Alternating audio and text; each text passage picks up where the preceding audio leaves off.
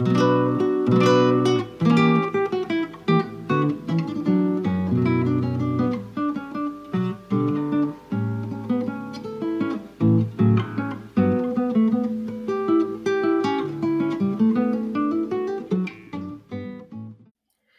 und herzlich willkommen zu einer neuen Folge von den Bohrleuten. Ich bin wie immer euer Host, der Stefan, und mit mir ist ein mittlerweile zum Glück immer wiederkehrender Gast. Hi. Hi. Hi, hi.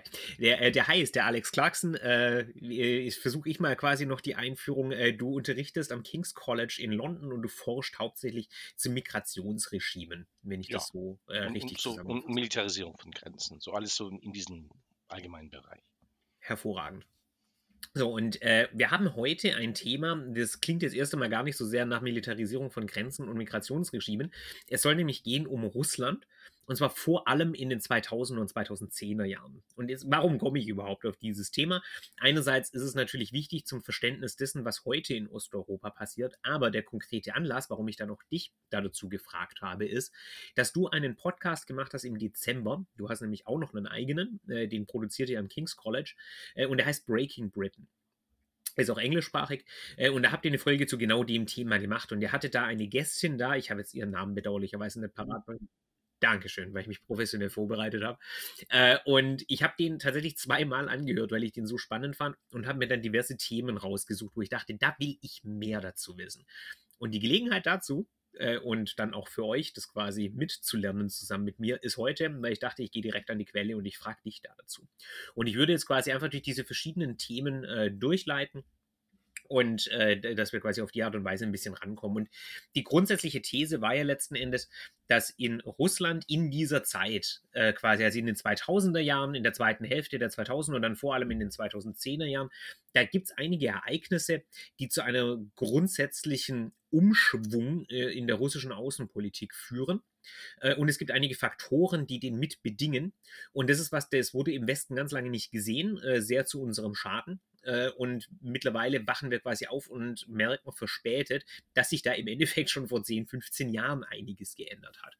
Und der Jumping-Off-Point äh, für diese ganze Debatte sozusagen sind die sogenannten Farbrevolutionen.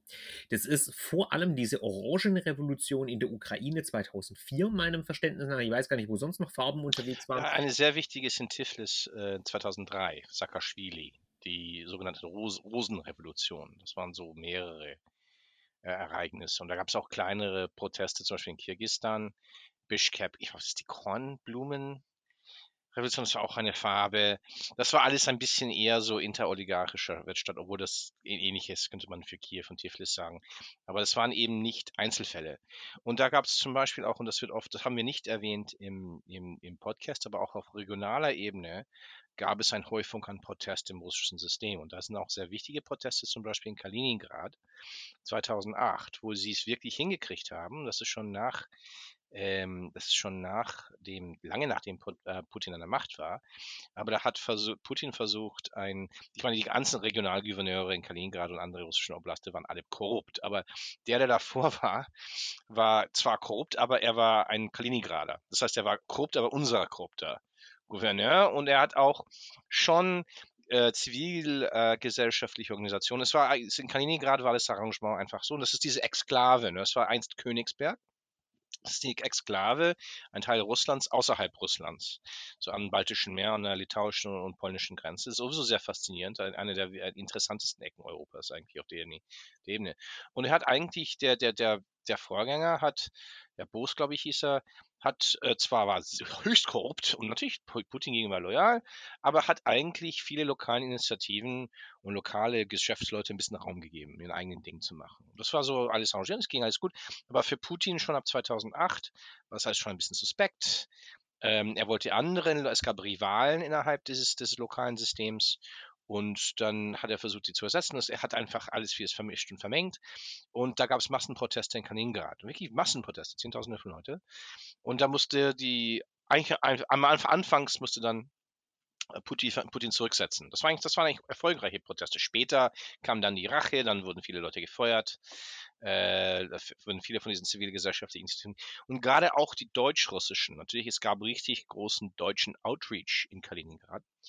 Ähm, äh, das, es, es, es war ein, ein, ein, schon noch 2005 hat Schröder den, den Putin da getroffen für eine große äh, große Städte Geschichtsfeier. Es sollte ein Ort der deutsch-russischen Versöhnung sein. Und, das, und da gab es eine, eine, eine, große, da gab es große äh, Verbindungen zwischen der Kaliningradischen Universität, eine sehr gute, oder es war einst eine sehr gute Universität, an deutschen Initiativen. Da gab es auch, auch sehr viel lokale Arbeit mit polnischen, litauischen Gruppen. Das war als Kaliningrad sollte ursprünglich als Modell dienen für die Europäisierung Russlands. Das heißt, das war nicht nur Proteste in Kiew oder in diesem, diesem post-sowjetischen Raum, dass die Russen, die russische Elite um Putin schon in den frühen 90ern, schon, schon vom Anfang an als Teil der russischen Einflusssphäre, natürlichen, sozusagen natürlich, aber schon auch in Russland selber hat es rumort. Und das heißt, das ist dieser Aufbau, zu diese Massenproteste in Moskau von 2011, 2005, die sogenannten Bolotnaya-Proteste. Das heißt, man muss es immer so sehen, dass das, Put äh, das sind eigentlich auf einer Ebene, natürlich haben sie sich gegenseitig beeinflusst. Es gab Proteste, diese Proteste in Georgien haben Leute, es waren auch Proteste in Serbien 2000, die Milosevic gestürzt haben, das wurde als allgemeine Inspiration. Dann gab es diese Proteste 2003 in Georgien. Es gab schon Proteste in der Ukraine in 2000, das war sonst ein Vorsatz für 2005. Dann gab es diese Massenproteste in 2005 wegen einer Wahlfälschung. Fälschung und der Vergiftung eines Präsidentenkandidaten. Ähm, und, und, und. Aber es gab auch schon auch Zeichen von Frust innerhalb der russischen Gesellschaft. Und das, das, das, das natürlich gibt es gegenseitige Beeinflussung, aber es gab keinen Masterplan. Und das ist jetzt der Unterschied von von der Perspektive Putins, sind das nicht unterschiedliche Proteste, die, die vielleicht gegenseitig medial oder kulturell beeinflussen, aber es schon unterschiedliche Gründe haben, unterschiedliche Führungskräfte, unterschiedliche Dynamiken. Für jemand wie Putin war das, äh, weil er es auch eine Projektion von ihm aus war, weil äh, Dach, ich meine, die Mentalität der Führung um Putin war, nein, das ist ein amerikanisch geführter ähm, Komplott, das ist ein amerikanisch geführter Masterplan, um ihn zu stürzen und Russland aufzuteilen. Und ähm, das hat sich so langsam aufgebaut bis zu diesen 2011, 2012 Bologna-Protesten, die zum, zum auch direkte Proteste dagegen waren, dass Medvedev, da, wir müssen uns, uns daran erinnern, dass, dass es gab eine kurze Internet zu der Präsident Russland Dmitri Medvedev hieß zwischen 2008 2010, 12 und äh, Putin, dann gab es die Entscheidung von Putin 2011, wieder Präsident zu werden, weil er den Medvedev nicht vertraute und am Ende dachte, er, er muss dann wieder die Zügel in der Hand lassen, sonst ist er selber bedroht und sonst, sonst ist seine großen Ziele für Großmachtziele für Russland weg. Ähm, dann gab es diese Massenproteste in Moskau und ein paar anderen russischen Städten, die aber nicht, und das ist der große Unterschied zu den zwei Protestwellen in der Ukraine von 2004 oder drei, ich meine, es gab die ukrainische Unabhängigkeit von 91, dann gab es 2004, 5 und dann gab es äh, 2014 Maidan. Im ukrainischen Fall sind ungefähr zwei Drittel des Landes massiv in den Protest involviert worden gewesen. Auch im 2014, das ist bezeichnet, auch Kharkiv. Das war der große Zeichen, dass auch im Teil des Ostens es Unterstützung gab für diesen Protestkurs, weniger als 2004, 2005. Während in Russland war es eine sehr, sehr urbane Entwicklung. Mit der Ausnahme von Kaliningrad, aber das hatte spezielle Gründe. Nur Kaliningrad hat auch diese Paranoia der Russen bestärkt. Weil man muss es immer so sehen, Teil der, dieser russischen nationalistischen Fantasie, und das ist als Deutscher, sieht man nicht, ich, vielleicht können wir später über deutsche Sicherheitskulturen sprechen, aber die Deutschen haben das zum Teil nicht ernst genommen, nicht gesehen. Aber in diesen ultranationalistischen Zeitschriften, in diesen militarisierten oder Sicherheitskräftemilieus, gibt es immer noch diesen Glauben, dass die Russland, dass die Deutschen Ostpreußen zurückhaben wollen. Ne? Und das wurde auch Teil dieses amerikanischen Komplotts und da sind die Deutschen auch irgendwie mittendrin und so und und und. Ähm, und das heißt, man muss das, es gibt diese interne Dynamik und da gibt es diese externe Dynamik. Golfkrieg, globale Finanzkrise, Eurozonenkrise auch sehr wichtig, weil das die, diese, diese russische Sicht der EU als, schwaches Apparat, das kurz vorm Zusammensturz bestärkt hat. Ne? Und auch Entwicklungen in der US-Innenpolitik, diese, diese wachsende Populismus, aber auch diese Obama-Regierungszeit, auch einen gewissen Rassismus in den russischen Führungskräften. Ah, das ist ein schwarzer Präsident, das, den, den können wir nicht so ernst nehmen. Da gab es lauter Entwicklungen auch in diesem externen Kontext, die ja auch die Russen darin bestärkt haben, die Elite darin bestärkt haben, dass es A, ein westliches Masterplan gibt, Putin zu stürzen, das System zusammenzubringen durch diese sogenannten Farbrevolutionen. Man sieht eine ähnliche Projektion, sagen wir, von arabischen Regimes, vom Chines von der chinesischen Regierung, von anderen autoritären Regimes. Und zweitens, dass ähm, die, die, die, das Westen macht das nicht aus Stärke, aber aus Schwäche, weil das Westen selbst kurz vor dem Zusammenbruch ist und die wollen uns mit runterbringen, bevor sie runterfallen. Und das heißt, wir müssen doppelt so hart und doppelt so schnell zusammen zu, äh, zurückschlagen. Die, der, zum Beispiel ein, ein letzter Beispiel, der Krieg 2008 gegen Georgien was auf vielen Ebenen so eine Art Vor, ähm, so, so, ein Vorspiel war, für was später in, in, in die, die, Ukraine wieder, widerfahren ist, war zum Beispiel auch ein Schlag gegenüber Michael Saakashvili, der selber ein, ein sagen wir, eine fragwürdige Laufbahn hinter sich auch hat. Der ist nicht, das sind oft, ne, da muss man auch sagen, aus diesen Protestrevolutionen sind nicht immer Menschen hervorgekommen, auch in der Ukraine, die kompetent waren oder, oder äh, unproblematisch waren. Äh, wenn es um einfach äh, so, so äh, um Rule of Law geht oder Demokratie und so. Ähm, aber es war auch ein Versuch für ein, ein Signal von Putin zu sagen, diese Protestbewegung, Menschen, die aus dieser Protestbewegung äh, ähm, ihren, ihren Erfolg geschöpft haben und einen westlichen Kurs nehmen wollen, äh, wir werden die bestrafen. Ja, ne? und das, und das, das war eine, eine Bestrafungsaktion 2008. Und das war auch, wurde als auch aus der Ukraine verstanden. Nicht in Deutschland, aber in der Ukraine wurde das, das, das, das durchaus, äh, die Risiken davon schon wurden, wurden schon verstanden. Ähm, so in diesem Kontext ist es eben, äh, diese Phase ist sehr, sehr interessant. Ich meine, es gibt Faktoren, die bis in den frühen 90ern gehen. Ich meine, einer, ein, ein, ein, jetzt das, der letzte Punkt ist zum Beispiel ein erster Signal dass Russland diese irredentistische, diese, diese, diese Zielsetzung, eine Sphäre postsowjetisch, eine imperiale Zielsetzung hat. Ich meine, die ersten Signale, dass diese, diese, diese, diese revisionistischen Ziele der neuen russischen Führung, die waren schon da in 1991, 92 in, in Moldau mit Transnistrien, dass diese, diese Quasi-Republik, ab, diesen Abspaltung von ein, ein, ein, ein, diesen kleinen Fragment, Staatsfragment Transnistrien unterstützt haben, dass russische Truppen da sein können, bei Abchasien und dann Südossetien. Diese, diese äh, imperiale Tendenzen waren schon ziemlich sichtbar in den frühen 90ern. Nur die Deutschen, die Briten, Amerikaner haben das nie, nie, nie, ernst genommen weil zu dem Point, Zeitpunkt sah Russland schon schwach war. Aber die, diese Tendenzen waren schon da von, von Anfang an. Die Frage ist, würde das nur bei Tendenzen bleiben oder wurden das zu einer eher aggressivere Politik gegenüber den Westen? Und das, da, das, da muss man schon genau so ein Moment wie 1993, der, der, der, der Kampf zwischen Jelzin und dem russischen Parlament sehen. Das ist die zu lauter Konsolidierung von Macht in der Zentrale, aber auch die, Nationalen, die Ultranationalisten haben zwar diesen Kampf verloren, aber viele von den Ideen sind dann in, in, in, Politär, ähm, in, in Polizei, Militär, Sicherheitsdienst, wie auch bei Putin wieder eingeflossen. Und dann dieser Gefühl, dass der Westen, jetzt, dass Russland sich langsam wieder erstärkt, jetzt, jetzt gleicht das Russland, Russland ähm, dass der Westen Russland durch diese Protestbewegungen, das putinsche System und, und das, die, die russischen Großmachtallüren an und jetzt müssen wir dann zurückschlagen. Das ist dann diese Mentalität, dass sich in den Nullern und, und Zehnerjahren dann aufbaut. Ich glaube, da kommen wir nachher wirklich noch drauf, wenn es um die Sicherheitskulturen geht und um diese gegenseitigen Missverständnisse. Da würde ich für den Moment mal noch einen Pin dran machen, dass quasi äh, die russische Führung ja mehr oder weniger unisono davon überzeugt ist, äh, dass es so gigantische Komplotte gibt, womit sie im Übrigen auch die äh, strategischen Fähigkeiten des Westens deutlich überschätzen. Ja. Das ist wahnsinnig, ähm, ne? Und ja, also vor allem eben die interne Kohärenz von demokratischen Regierungen. Aber das ist so ein, äh, so ein ganz typisches äh, Ding, dass man das sehr gerne überschätzt. Ja, der Westen ist unglaublich schwach, aber er kriegt 20 Jahre oder 30 Jahre lange Verschwörungen hin, äh, in denen sich unterschiedliche Regierungen über mehrere Regierungskrisen koordinieren. Äh, also das, äh, das wäre ja wunderbar, wenn das gehen würde. Aber äh, ich will für den Moment noch bei den Farbrevolutionen bleiben. Äh, du hast es ja so en passant äh, bezeichnet als so einen Streit unter den Oligarchen äh, effektiv, äh, was da weitgehend ablief. Einfach nochmal, äh, damit man da so ein bisschen einen, einen Punkt auch dran kriegt. Die Oligarchen sind ja letztlich genauso wie in Russland so quasi die großen Gewinner der Wende. Ja, also diejenigen, die sich die alte so, äh, sozialistische äh, Wirtschaftsstruktur unter Nagel gerissen und quasi das Tafelsilber behalten und den Rest an den Staat aufgebürdet haben letzten Endes und die dann reich geworden sind damit. Und wenn mich die Erinnerung nicht trügt, ist es auch so, dass in der Ukraine äh, da letztlich so Figuren wie die Timoschenko oder sowas dann äh, eben ganz massiv. Und Juschenko, Timoschenko, ja. Genau.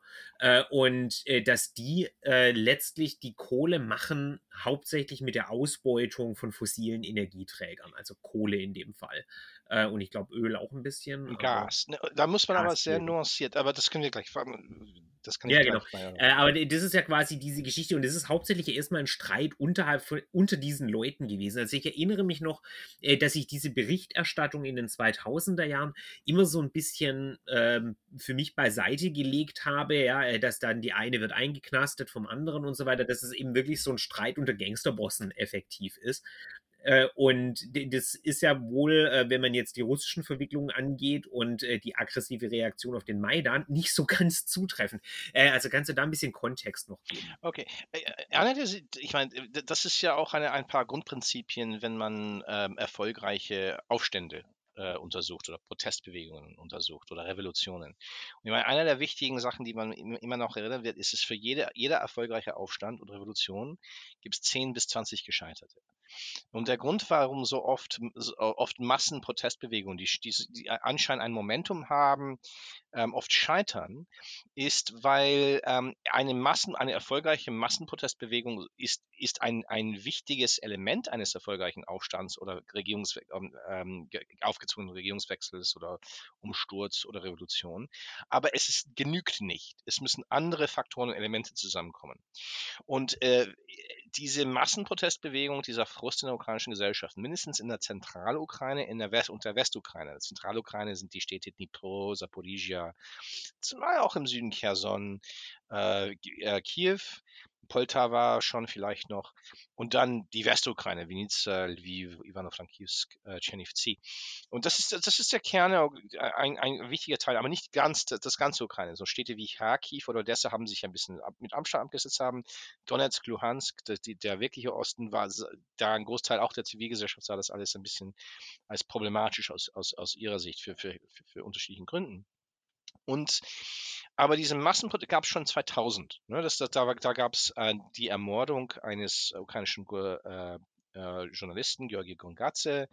Es ist dann ein Tape rausgekommen, wo es ganz so, wo der, Präsident, der derzeitige Präsident äh, Kutschma irgendwie etwas gesagt hat, das sehr, sehr suspekt war in diesem Fall. Und äh, es gab, aber die, diese Massenproteste sind ihm nichts ausgelaufen, weil am Ende haben sich ein Großteil der Eliten am Ende entschieden, dass sie lieber mit Kutsch, Kutschma deren Interessen eher bewahrt, als diese zivilgesellschaftliche Massenbewegung. Aber 2004, 2005, als es dann schon klar war, dass Kutschma eine Figur zum Präsidenten machen wollte, Janukowitsch, mit äh, in Absprache mit den Russen. Obwohl Kutschma war, mit Kutschma muss man immer vorsichtig sein. Kutschma wird immer als pro-russisch beschrieben. Aber er wollte immer eine, er, er war, er hat wirklich geglaubt, dass Ukraine einen multivektoralen äh, Außen- und Gesellschaftspolitik. Das ist Freund, eine Freundschaft mit dem Westen und nur Russland. Und das ist, weil es seine eigenen persönliche wirtschaftliche Interessen beansprucht, aber auch er wirklich überzeugt war bis 2014. Und er war loyal, eigentlich das Interessante kommt mal später. Er ist ein loyal, ja, und sein Netzwerk ist dann loyal gewesen, gerade im, im Krieg, der angefangen hat 2022. Ähm, das, Menschen können sich auch ändern, weil ihre Interessenslage ändert. Aber zu dem Zeitpunkt war sein Interesse, ich mache diesen, diesen großen Oligarchen, diesen Mann, der wirklich die Kohleindustrie mit zwei, drei anderen Leuten in, in, in Donbass kontrolliert und ähm, ähm, mache ich ihm, werde, werde ihm lassen, zum Präsidenten machen lassen, Janukowitsch, der schon russlandfreundlicher war. Nie ganz pro-russisch, das darf man auch nicht sagen. Janukowitsch wollte auch sein eigener Mann sein, aber zutiefst korrupt, zutiefst gewählt und ganz klar jemand, der wirklich nichts mit ähm, äh, Demokratie, mit Gesetzgebung, mit, mit äh, das ist jemand, der durchaus autokratische Tendenzen hatte, obwohl er eigentlich ziemlich inkompetent war. Und dann hat, hat sich diese zusammen Massenprotestbewegung entwickelt, 2004, 2005 als ähm, sein Gegner Juschenko vergiftet wurde und dann am Wahltag ganz klar die Wahl verschoben wurde. Das, da gab es lauter Wahlmanipulation.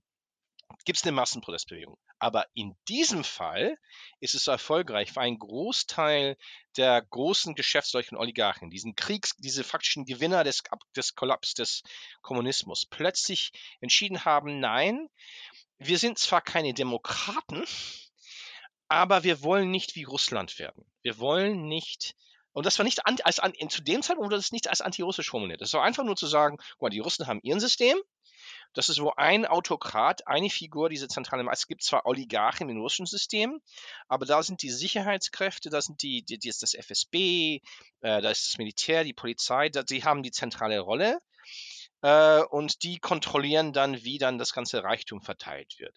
Im ukrainischen System, zum Teil weil Ukraine eben nicht das imperiale Zentrum war, das war Moskau und die UdSSR, war das Militär, die Polizei und die Sicherheits Sicherheitsdienste viel, viel schwächer 1991. Ne? Die ganz ambitionierten Leute sind nach Moskau die, es gab viele kompetente Leute, die in Ukraine geblieben waren, aber es war alles ein bisschen mehr zersplitterter, es war viel schwächer.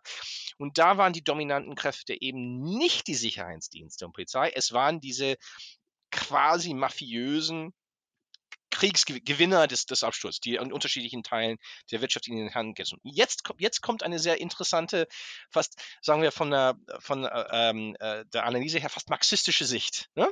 Weil ähm, am Ende, was man dann sieht, ist, die, die, ukrainische Elite, diese Oligarchen, die oft als alles gleich beschrieben waren, waren nicht alle gleich. Es gab gewisse Oligarchen, die durch die Kohleindustrie, diese Extraktion, durch diese, diese Naturrohstoff, Verkäufe gelebt haben. Das war eine Gruppe, die auch zutiefst tief verwoben waren mit russischen Eliten, die diese Gas- und Ölmengen eng behandeln. Es gab aber anderen Teilen dieser Oligarchen, die andere Teile der ukrainischen Wirtschaft unter sich aufgeteilt haben. Die wichtigsten waren zum Beispiel Poroschenko, wurde später Präsident nach 2014.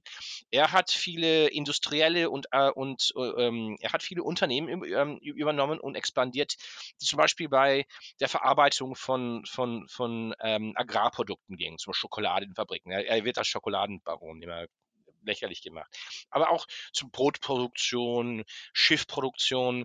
Es gab Pinchuk, der die großen Unternehmen auch modernisiert hat, muss man halt zu Pinchuk sagen, in, in Zentralukraine, die ähm, ähm, Pipeline-Infrastruktur, die auch nicht, nicht, nur zu den Russen, aber auch zum Westen verkauft und so. Es gab Menschen in der Westukraine, Bogolmiuk und anderen, Kisyuk und so, die ähm, in der Agrarindustrie waren und auch zum Teil diese Oligarchen ähm, es entwickelt sich in der Nullansan, sind auch nicht immer der Boss.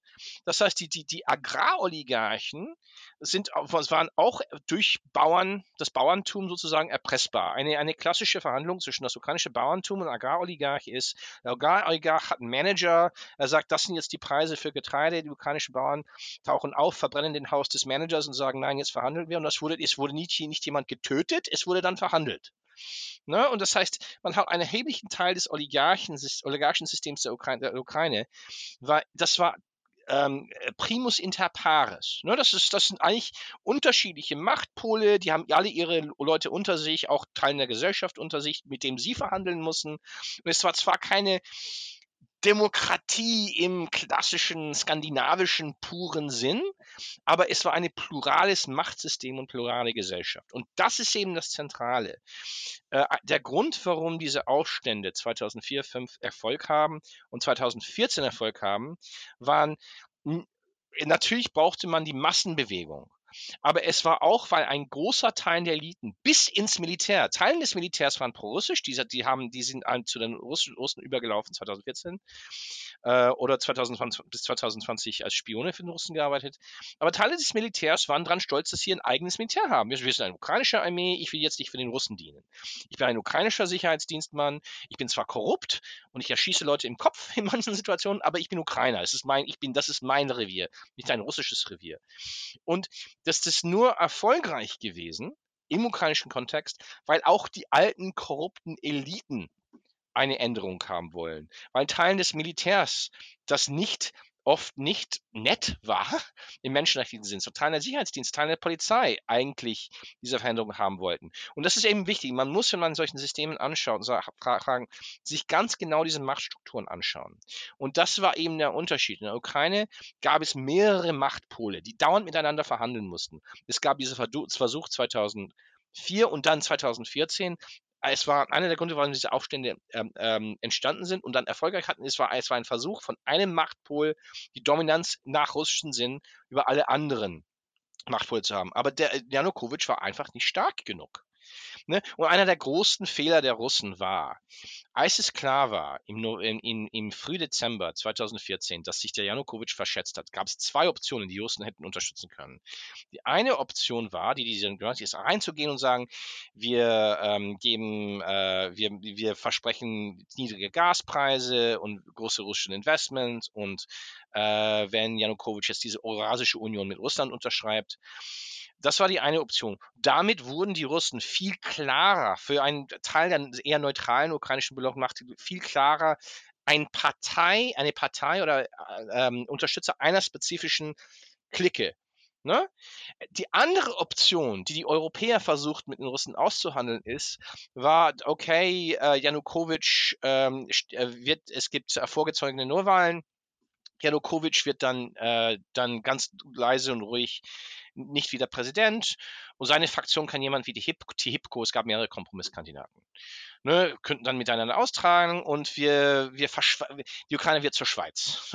ne, es wird einfach, ja, und die Russen haben da Interessen und wir haben die Interessen und wir können, die, okay, und Ukraine wird nie EU-Mitglied oder Mitglied der NATO, ihr, aber ihr seid nicht, ihr, ihr pusht auch nicht zu viel rein und können wir alles, das, das wird dann zur Bufferzone zwischen beiden Seiten. Hätte auch die wahrscheinlich die russischen Interessen viel eher entsprochen, langfristig gesehen. Ne, weil dann die ganzen russischen Machtnetzwerke wären noch da. Äh, die, die, die, Teilen der alten Janukowitsch-Garde hätten natürlich immer noch Macht und Einfluss. Ukraine wären immer noch ein korruptes Basket-Case, wenn man diese Frage so nennt. Und es wäre keine Bedrohung für niemanden. Und äh, da wäre noch, ey, die Russen hätten nicht 100% die Ukraine, aber die hätten erheblichen Einfluss noch behalten. Nein, Putin wollte die absolute Kontrolle. Und das war schon eher schon ein Gefahrzeichen. Zum Teil, weil er diese machen, er, er wollte nicht keine Protestbewegung zum Erfolg helfen. Er sah das als Präzedenzfall für Russland und zum Teil auch, weil er nicht, und das ist ganz klar schon jetzt mit diesem Krieg, einfach nicht diesen Idee internalisieren kann, dass die Ukraine eine andere Gesellschaft ist. Und dass es vielleicht auch im russischen Interesse gewesen wäre, das zu erkennen und dann innerhalb dieser Parameter von, ja, das ist eine andere Gesellschaft, einen anderen Staat, dann Einfluss auszuüben, statt die absolute Kontrolle zu übernehmen. Ist das dann auch so ein Beispiel für so ein Missverständnis oder hat der sehr genau verstanden, was da passiert und nur eine strategische Fehleinschätzung gemacht? Also äh, ist quasi das Problem, dass äh, Putin schlichtweg nicht damit klarkommt, in Kategorien zu denken von pluralen Machtsystemen. Ja. Ähm, ja, ähm, äh, oder versteht er zwar, dass die Ukraine ein äh, plurales Machtsystem war, wollte aber die totale Kontrolle und hat quasi aus der Sicht dieses, wenngleich fehlgeleiteten Ziels, eine grundsätzlich rationale Entscheidung getroffen. Da bin ich etwas unsicher gerade. Er konnte nicht damit klarkommen, dass dieses plurale ukrainische Machtsystem aus Ukraine interne Dynamiken entstanden ist. Natürlich in diese, was diese Plurale, in das Plurale an diesem Machtsystem verstärkt hat, ist, das nehmen wir Bogolmoljuk oder Kisyuk oder, oder ah, so diese, diese Agraroligarchen oder die Industrie oder auch die Tech-Oligarchen, was sehr interessant war schon äh, später Nullerjahren, früher Zehnerjahren, weil die Ukraine billige Arbeitskräfte hatte, aber sehr gut ausgebildet, wurde Ukraine schon langsam ein Zentrum der globalen Tech-Entwicklung. Nicht so, so, das waren so die klassischen Jobs, die auch nach Bangalore, nach Indien überschifft haben. Aber das und jetzt und dann, dann später wurde es dann zentral der, äh, zentrale der. Das heißt, es kamen neue, neue Eliten dazu. Ne? Und zum Beispiel diese ukrainische Tech-Industrie, die ist vernetzt mit San Francisco, mit Silicon Valley und London und Tokio oder, oder auch in Helsinki. Die Agraroligarchen machten viele Geschäfte mit polnischen Kollegen oder, oder deutsche Kollegen, mit Aldi, Metro, bla bla. Ne? Das ist das Klassische, das waren die Zulieferer. Das ist die Zulieferer. Äh, die, die, Kohle- und Stahlindustrie war eher immer noch in den russischen Lieferketten in, in, integriert. Äh, die, die, die, die unterschiedlichen Interessen und das und Schifffahrt waren sehr lokal, aber auch global. Es, es, gab, es gab die ukrainische Crews und, und, und Schiffe spielt eine Rolle in den globalen äh, Logistiknetzwerken. Das sind einfach, okay, äh, dieses Plurale wurde durch die Globalisierung und durch die Europäisierung verstärkt, ne? weil ein, ein, du bist ein Oligarch, wenn deine Russen mit dir keine Geschäfte machen wollen, fuck you, dann gehst du zu, zu den Polen oder zum Deutschen und, und, gehst zur Deutschen Bank oder so oder zu, zu Santander. Ne? Und er konnte, äh, und, und Putin konnte dann nicht fertig werden, dass es diese interne Dynamik gab und dass man als russischer, wenn man eine erfolgreiche russische Strategie äh, verfolgen würde, wenn es die, wenn die Strategie nur darum ging, russischen Interessen zu stabilisieren, und Ukraine nicht zur Bedrohung oder zum Problem für Machtsystem oder Russland zu machen, dass man einfach damit leben musste. Und es gab immer noch sehr viele, 2013 gab es immer noch sehr viele Möglichkeiten für die Russen langfristig Einfluss auszuüben. Ohne, ohne zu offensichtlich Partei zu ergreifen. Ne? Und sie hatten Verbindungen zu all, auch zu den pro-westlichen ähm, Oligarchen. Die, die, die pro-westliche Zivilgesellschaft war immer noch Teil einer großen postsowjetischen Popkultur und mediale Welt und so weiter. Da gab es immer noch auch erheblich kultureller Einfluss auch auf die pro-westliche Seite, die von Russland ausging. Gerade, auf, gerade auch intellektuell gesehen und von den ganzen Intellektuellen und, und, und sozialen Netzwerken, die alle gekappt worden sind in den Jahren danach. Aber für, für Putin war das alles das sind alles irgendwie kleine Russen. Er, er, er lebt immer noch in diesen, diesen alten nationalistischen Mentalität, die verstärkt worden ist. Ich glaube, er ist schlimmer geworden in den Jahren nach 2012. Und das waren alles kleine Russen und das war ganz offensichtlich ein Versuch der Amerikaner mit ihren Deutschen und bla bla äh, oder britischen, Angesachsen immer. Ne? Weil die Deutschen werden, die Russen haben ja immer Hoffnung für die Deutschen. Und die russischen Nationalisten haben immer so eine Hoffnung. Die glauben immer, die Deutschen haben so ein False Consciousness, die haben das falsch eingeschätzt und irgendwann werden die Deutschen aufwachen und sagen, oho, nee, eigentlich sind wir eigentlich die Freunde der Russen und die Amerikaner sind die Eroberer und wir müssen sie rausschmeißen. Ja, aber es läuft ja in die andere Richtung genauso. Äh, die Deutschen haben ja auch diesen Komplex, äh, dass, äh, die, dass in irgendeiner Art und Weise eine, ähm, eine deutsch-russische Sonderbeziehung Beziehung existiert, äh, dass man da, äh, dass man da irgendwie, wenn man sich denn nur vernünftig, ohne ja. die Angelsachsen einmal mehr, äh, an einen Tisch setzen würde.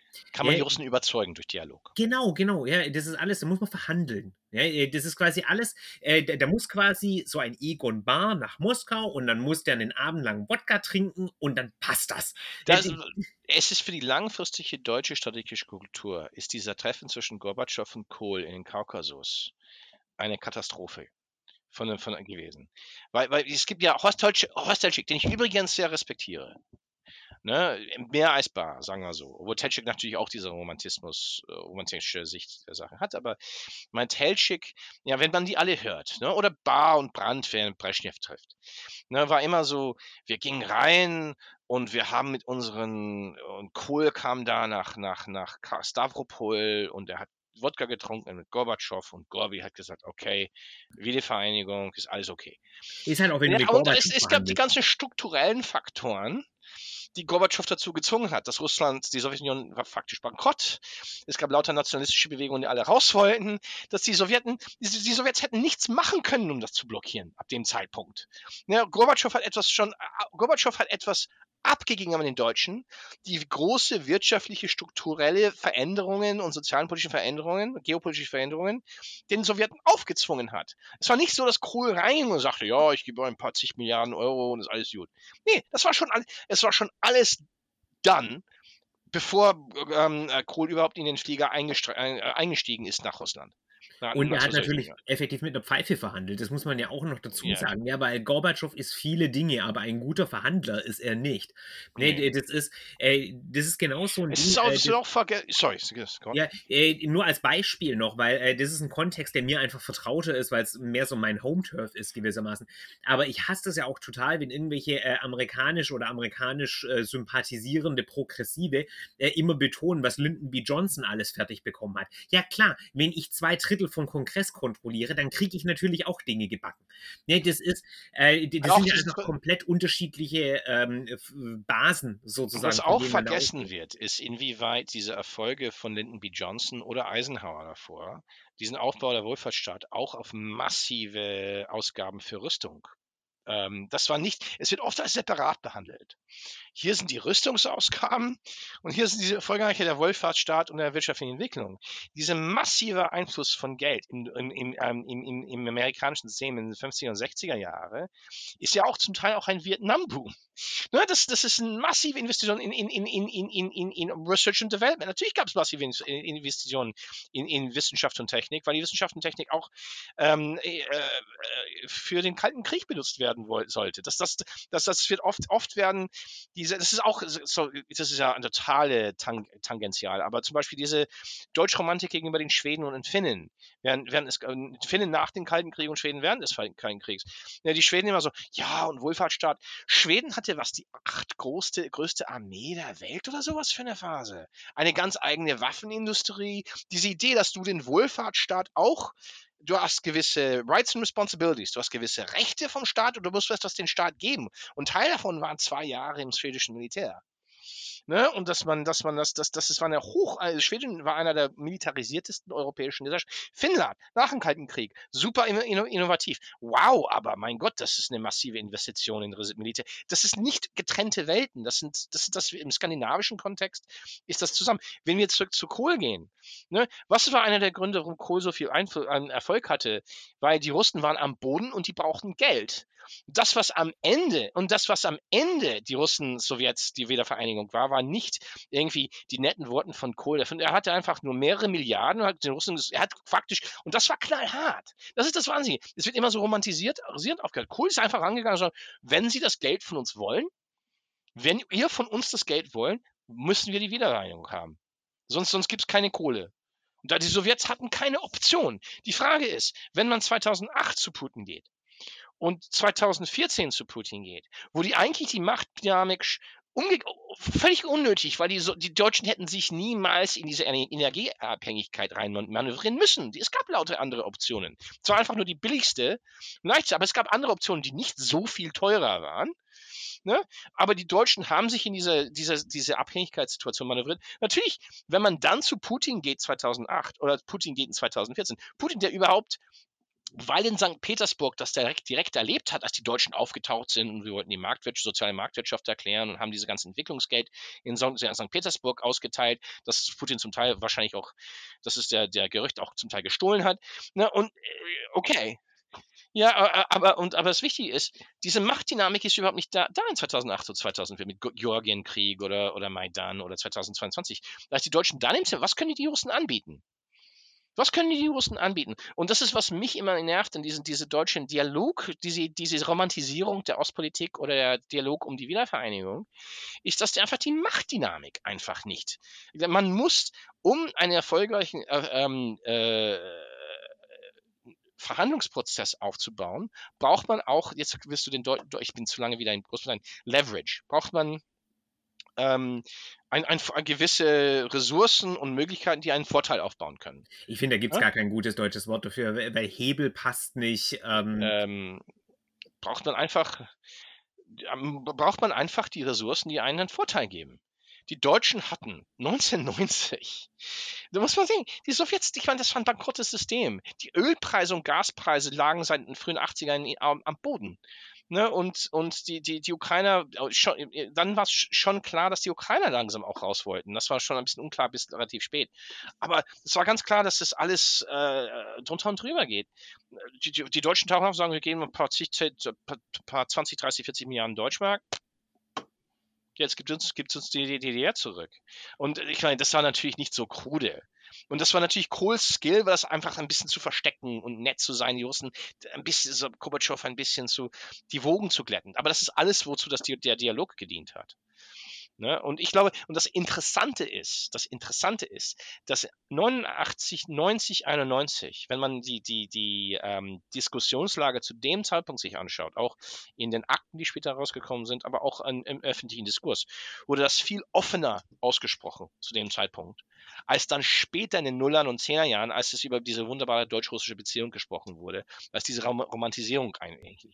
Wobei man dann natürlich trotzdem eine Lanze für Kohl brechen muss, so ein bisschen, weil er ja durchaus eine wichtige Sache noch gesehen hat, nämlich diesen sehr finiten Zeithorizont.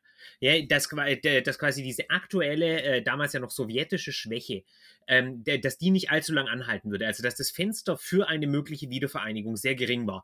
Während die SPD da ja mit, äh, mit völligen Wolkenkuckucksheim-Plänen äh, hausieren gegangen. Ich meine, wenn ich mir vorstelle, Oskar Lafontaine ist Kanzler 1990, wir wären heute noch nicht wieder vereinigt. Ja, konföderal, kon konföderale Lösung. Ja, ja, genau. Und, äh, und hast du nicht gesehen. Mhm. Ja, also das, äh, das gehört schon, äh, ich glaube, das ist die zweite wichtige Fähigkeit Kohls. Einerseits, dass er quasi die Realitäten äh, im Strickpulli mit Gorbatschow da quasi im Kaukasus, ähm, da diese Männerfreundschaftsfiktion aufbauen konnte und offensichtlich so erfolgreich, dass Gorbatschow das bis heute glaubt.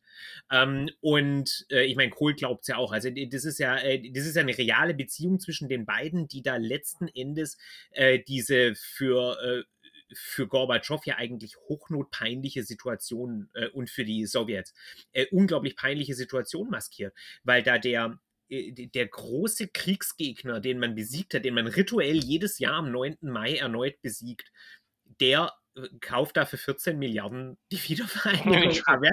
Er kauft, der kauft ihr im Endeffekt den Großmachtstatus ab mit es ist nicht ganz die Portokasse, aber es ist nah dran. Ja, als Baker da in Camp David, als der Kohl sagt, you have deep pockets, äh, da, da hat er ja durchaus recht. Also Deutschland konnte diese Kosten stemmen und danach noch den Aufbau Ost machen und hatte immer noch Geld. Und auch übrig. diese massive Investitionen in, äh, durch die Europäisierung der, Ost, äh, der mittel- und osteuropäischen. Ja, also von Wirtschaft. daher, wir, haben, wir, hatten, ja. wir hatten damals die Kohle und die Sowjetunion hatte dermaßen wenig, dass wir. Und das, das darf man auch nicht vergessen. Und ich kann mich dann ganz erinnern, weil ich war ja schon in Deutschland, ich bin nach, aus Kanada nach Deutschland gekommen 1990 und wir hatten natürlich auch die Familie, die ukrainische Familie in der Ukraine und auch in Moskau, also über die Moskauer Teil sind zurück zur Ukraine zurückgekehrt, kurz vor Maidan. Ähm, aber das, das, das war auch, ich meine, es gab diese ganzen ähm, äh, you know, Hilfsprogramme. Ne? Diese, diese, es, es wurde massiv gespendet für, für die ehemalige Sowjetunion 1991, 90. Ne? Es ist nicht nur, dass die, das Kohl da raufkommt und dann 14 Milliarden auf den Tisch legt. Die Deutschen wurden gebraucht. Die Deutschen waren einer der treibenden Kräfte in Europa, die, ähm, glaube war das Winter, was war das Winter von 90 oder 91, wo, wo das, wo wirklich massive Ressourcenknappheit dann wirklich alles wirklich zusammengebrochen ist. Und über zwei, drei Jahren gab es massive Transfers. Und natürlich auf der einen Seite ist das alles sehr schön und es ist ja auch Aus Wiederversöhnung, für Versöhnung und bla bla. Man muss es aber von der, von der von, von Perspektive von jemand wie, wie Putin, der ehemalige FSB-Mann ist, der auch das alles mitstiehlt. Aber man sitzt da und ist abhängig von, von, von Nahrungstransfers und den Finanztransfers von den Deutschen. Ne? Und ich glaube, die Deutschen, das ist ja zum Teil auch, wenn man, wenn die, die, diese Missverständnisse, die Deutschen sitzen da und denken, sind wir nicht toll? Was haben wir nicht alles super gemacht? Die werden so dankbar sein und daraus können wir eine neue Beziehung aufbauen. Die Russen, ich meine, gerade in den Sicherheitsdiensten sitzen die Russen und sagen, was wollen die Deutschen als nächstes kaufen? Kaliningrad, Ostpreußen sie das als nächstes zurückhaben. Das steht da alles in den ultranationalistischen Zeitschriften von Saftra und so. Diese ganzen, das sitzt da und sagt, die, die. Und ich meine, das Interessante ist, das ist sehr interessant. Ich meine, ich, ich bin fixiert auf, ich habe die Debatte gibt es ja auch, äh, Kaliningrad ja. zu kaufen von den Russen. Also das war ja tatsächlich eine reale Debatte. Ich meine, so ungefähr so real wie Mallorca zu kaufen. Aber es gab Leute in Kaliningrad. Und das ganz Faszinierende ist, die Deutschen wurde als Ganzes aus Kaliningrad vertrieben, 47. Das heißt, die Bevölkerung Kaliningrads sind zum größten Teil Russen, auch viele Ukrainer, die zwangsdeportiert äh, äh wurden da. Die Russen sind eher da ähm, äh, freiwillig hingegangen. Weil, natürlich für jemand aus Cherson ist Kaliningrad weniger schön als jemand für aus Archangelsk. Ähm, aber man hat auch Leute in den 90er, Nullern, kann mich noch erinnern, die sagen, ja, wir sind auch stolz auf unsere deutsche Herkunft. Du bist kein Deutscher, du, deine Familie ist hier 5, 6, 46, 47. Ja, aber äh, man hörte so Sachen wie, ich, diese Landschaft äh, in, integriert man und ich habe Goethe gelesen und Kant, die haben überall Kant-Denkmäler da. Ich bin überrascht, dass sie nicht, nicht, die nicht mehr runtergezogen haben. Und das war auch schon ein Trend da, wo Leute die Identitäten in Kaliningrad langsam so verschwammen. Und natürlich das passiert eben. Und das war auch ein Versuch, eine neue Identität im Baltikum aufgibt, aufzubauen. Natürlich es gibt einen erheblichen Teil der, der, der Gesellschaft in Kaliningrad, die ähm, direkte Militär-Connections hat. Das ist ein riesen Flottenstützpunkt und Armeestützpunkt. Das gab es immer noch über viele Nationalisten da. Aber es gab viele andere da, die durchaus von einer europäischen Zukunft geträumt haben. Dass man als Russe auch gut Europäer sein konnte. Und dass diese deutschen Her das, das war so, das ist, für mich, es tut mir, ist es ein Herzzerbrechend zu sehen, wie das alles, diese Möglichkeit eines europäischen Russlands da aufzubauen, die es vielleicht auch Russland beeinflussen, hätte beeinflussen können. Das ist, das wurde dann, dann als betont wahrgenommen. Natürlich die Deutschen auch noch 2005. Ist das nicht super? Und yay! Und äh, dass, dass, dass, dass man nicht sieht, nicht sieht, was das für Reaktionen auslöst im russischen System. Die langfristig und das, was mich immer, immer im Nachhinein schockiert. Ich habe Familie besucht und auch, auch ein paar andere Leute. Dann war später mit einem Schüleraustausch und dann wieder Familie was war denn das? 92, 93, 94, 94. In, in der Phase. Das ist, ähm, und äh, Moskau. Und ähm, man, man, man sah schon, ähm, gerade nach 93, nach diesem großen Clash, als, äh, als Jelzin die Panzer geschickt hat zum, zum Weißen Haus, zum, zum russischen Parlament. Das Parlament war dominiert von Ultranationalisten. Sie haben eine strukturelle Mehrheit gewonnen in den Wahlen ne, in diesem russischen Parlament. Und das gab diese Herausforderung zwischen Jelzin und, das, und Jelzin hat dann dieses ultrapräsidentiale Verfassungssystem dann übernommen oder ein, äh, ein, eingeprägt, das dann Putin diese ganzen Machtfälle gegeben hat später. Aber es kam aus dieser Konfrontation zwischen Präsident und, und, und Parlament. Und diese ganzen Diskurse waren schon da, die waren sichtbar. die ganzen Ultranationalisten im russischen Parlament, die dann mit unter Rutskoy und Hasbulatov versuchen, Jelzin zu stürzen, um diesen imperialen Gewand wieder aufzubauen, das, ist, das war alles schon sichtbar, die Wut gegen den Deutschen und den Europäern und Amerikanern. Und auch wenn man Jelzins Rhetorik sieht, im nach, kurz nachdem er das gewonnen hat, dieser Kampf, dieser blutige Kampf in den Straßen Moskaus, das ist nicht so, als ob Jelzin da sitzt und sagt, nö, jetzt machen wir eine ordentliche Rechtsstaat und so. Nein, es war, nein, die Zukunft Russlands als Großmacht ist besser in meinen Händen bewahrt. Das werden wir in Zusammenarbeit mit den Deutschen und Amerikanern irgendwie ausbauen. Aber wir werden unseren Interessen und unsere Einflusssphäre, wurde ganz offen gesagt, bewahren. 94, 95, 96. Und das ist, das ist eben, das ist faszinierend, weil die Deutschen haben das von, von, die deutsche Elite, Foreign Policy Elites und, und deutsche kulturelle Eliten, da gab es diese Romantisierung, obwohl das ganz genau vor ihrer, Goline Altai, die ja für, für ARD lange in Moskau war, kann das, das erzählt das ja sehr gut. Man sitzt da und die deutschen Diplomaten faseln von deutsch-russischen Beziehungen, dass man vernünftig in den Leuten einreden kann und dann geht sie zu dieser äh, Kundgebungen oder sie geht und trifft dann, dann, dann hohe russische Beamte oder Leute aus der präsidentiellen Administration und sagt, die sagen, nein, es ist so eine Einflusssphäre. Und natürlich, und die Russen glauben, dass wenn sie in den Deutschen einreden, werden die Deutschen diese Großmachtsallüre verstehen. Das heißt, es gab eine deutsche-russische Sonderbeziehung, die fundamental, nie ist so viel Kontakt gewesen und so viel Dialog und so viel Zusammenarbeit mit zwei Seiten, die sich fundamental missverstanden haben. Und dazwischen sitzen die Ukrainer, dazwischen sitzen die Ukrainer und sagen, ah, hallo, wir sind auch ziemlich groß. wir, wir, sind ja auch ein Basket Case wirtschaftlich und es ist ein Desaster. Es ist eigentlich viel, viel äh, chaotischer als Russland, weil man diese unterschiedlichen Machtpole hat. Und das Interessante ist, wenn man mit Deutschen, ich kann mich erinnern, ich habe mit einem Typ aus Deutsche Bank gesprochen. 2002, 2003, da war ich schon PhD, da fing ich mein PhD an. Und da gab es dieses Gespräch und er war so, ja, in Russland, nö, es ist bei Putin viel besser geworden, weil man weiß, wenn man Putin spricht, bumm, alles erledigt. Und in der Ukraine, es ist chaotisch und du gehst zu denen und dann, äh, dann taucht der Kissiuk ab und dann Pogolmyuk äh, und dann dieser Typ Kolomoisky, der kam gerade hoch und Lazarenko ist verschwunden neben mir. Aber, und, und ich, nicht, das war mein, mein viel älterer Kollege, der neben mir saß, äh, sagte, weißt du was, Putin hatte für dich alles geregelt. Aber er kann ja auch alles wegnehmen. In Ukraine weiß man nicht, wo man steht. Aber da kann man mindestens mit jemandem verhandeln und wissen, dass nicht plötzlich über Nacht irgendein anderen Arschloch alles ausschalten wird. Du hast dann immer Optionen. Und das, das war diese Mentalität, die Deutschen hatten diese Mentalität, mit, mit, mit, wenn man diesen postsowjetischen Raum stabilisieren will, muss man das mit Moskau regeln. Die Ukrainer sind zu chaotisch ähm, oh, die, die Belarusen zu klein, Kasachstan ist da irgendwo da drüben. ne? Äh, und Kaukasus, das verstehen die Russen besser als wir, habe ich auch gehört. Habe ich auch. Ja, ja, Georgien, die Russen kennen das, sich da besser aus. Vielleicht haben sie auch recht mit Südossetien, Abkhazien. Da kann man sich nur den Kopf fassen im Nachhinein. Ähm, aber das war eben, nie ist ein Dialog aufgebaut und so viel Zusammenarbeit auch zwischen zwei Seiten, die sich fundamental missverstanden Fundamental, völlig. Und das ist, ich, ich meine, es ist, das ist fast ein, äh, es ist, es ist rückblickend, ist dieses Aha-Moment, das ist das Verrückte, ist mit den deutschen Eliten nicht 2014 gewesen.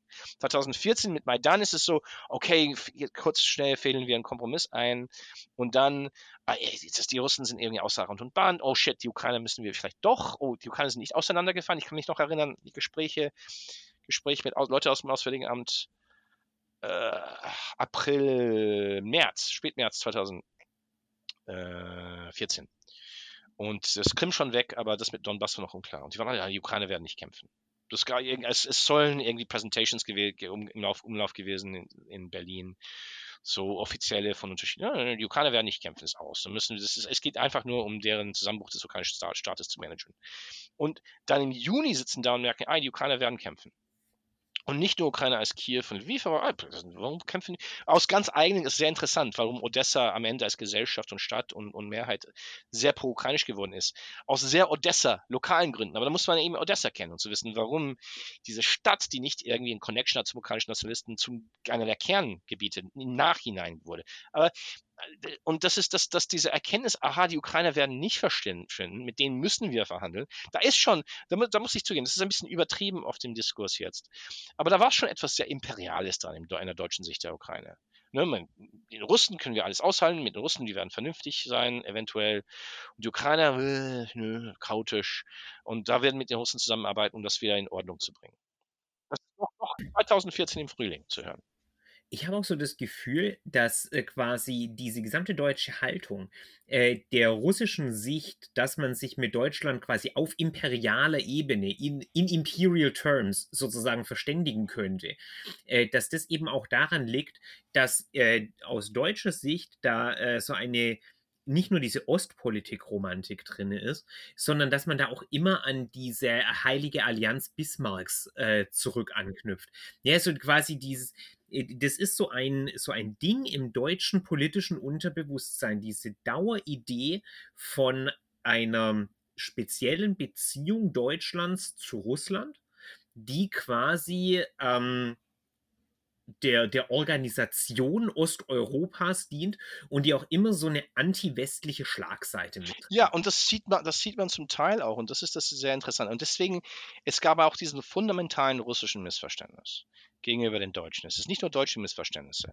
Wenn man jetzt die deutschen Diskurse der 90er und gerade der Nullerjahren, eben diese Reaktion zum Irakkrieg, glaube ich, das ist sehr, sehr wichtig in diesem Kontext.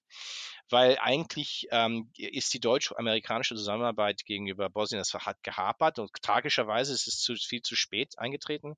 Aber 94, 95 diese end end end endgültigen Entscheidungen für, für Daytona, für den Daytona-Vertrag und vieles in den späten 90ern ist eigentlich sehr gut gelaufen zwischen Deutschen und, und Franzosen und Amerikanern. Japaner. Und es, es gab diese, dieses Gefühl von, auch global, die Japaner, wenn es auch um Fragen ging, in den Indo-Pazifik. Ne?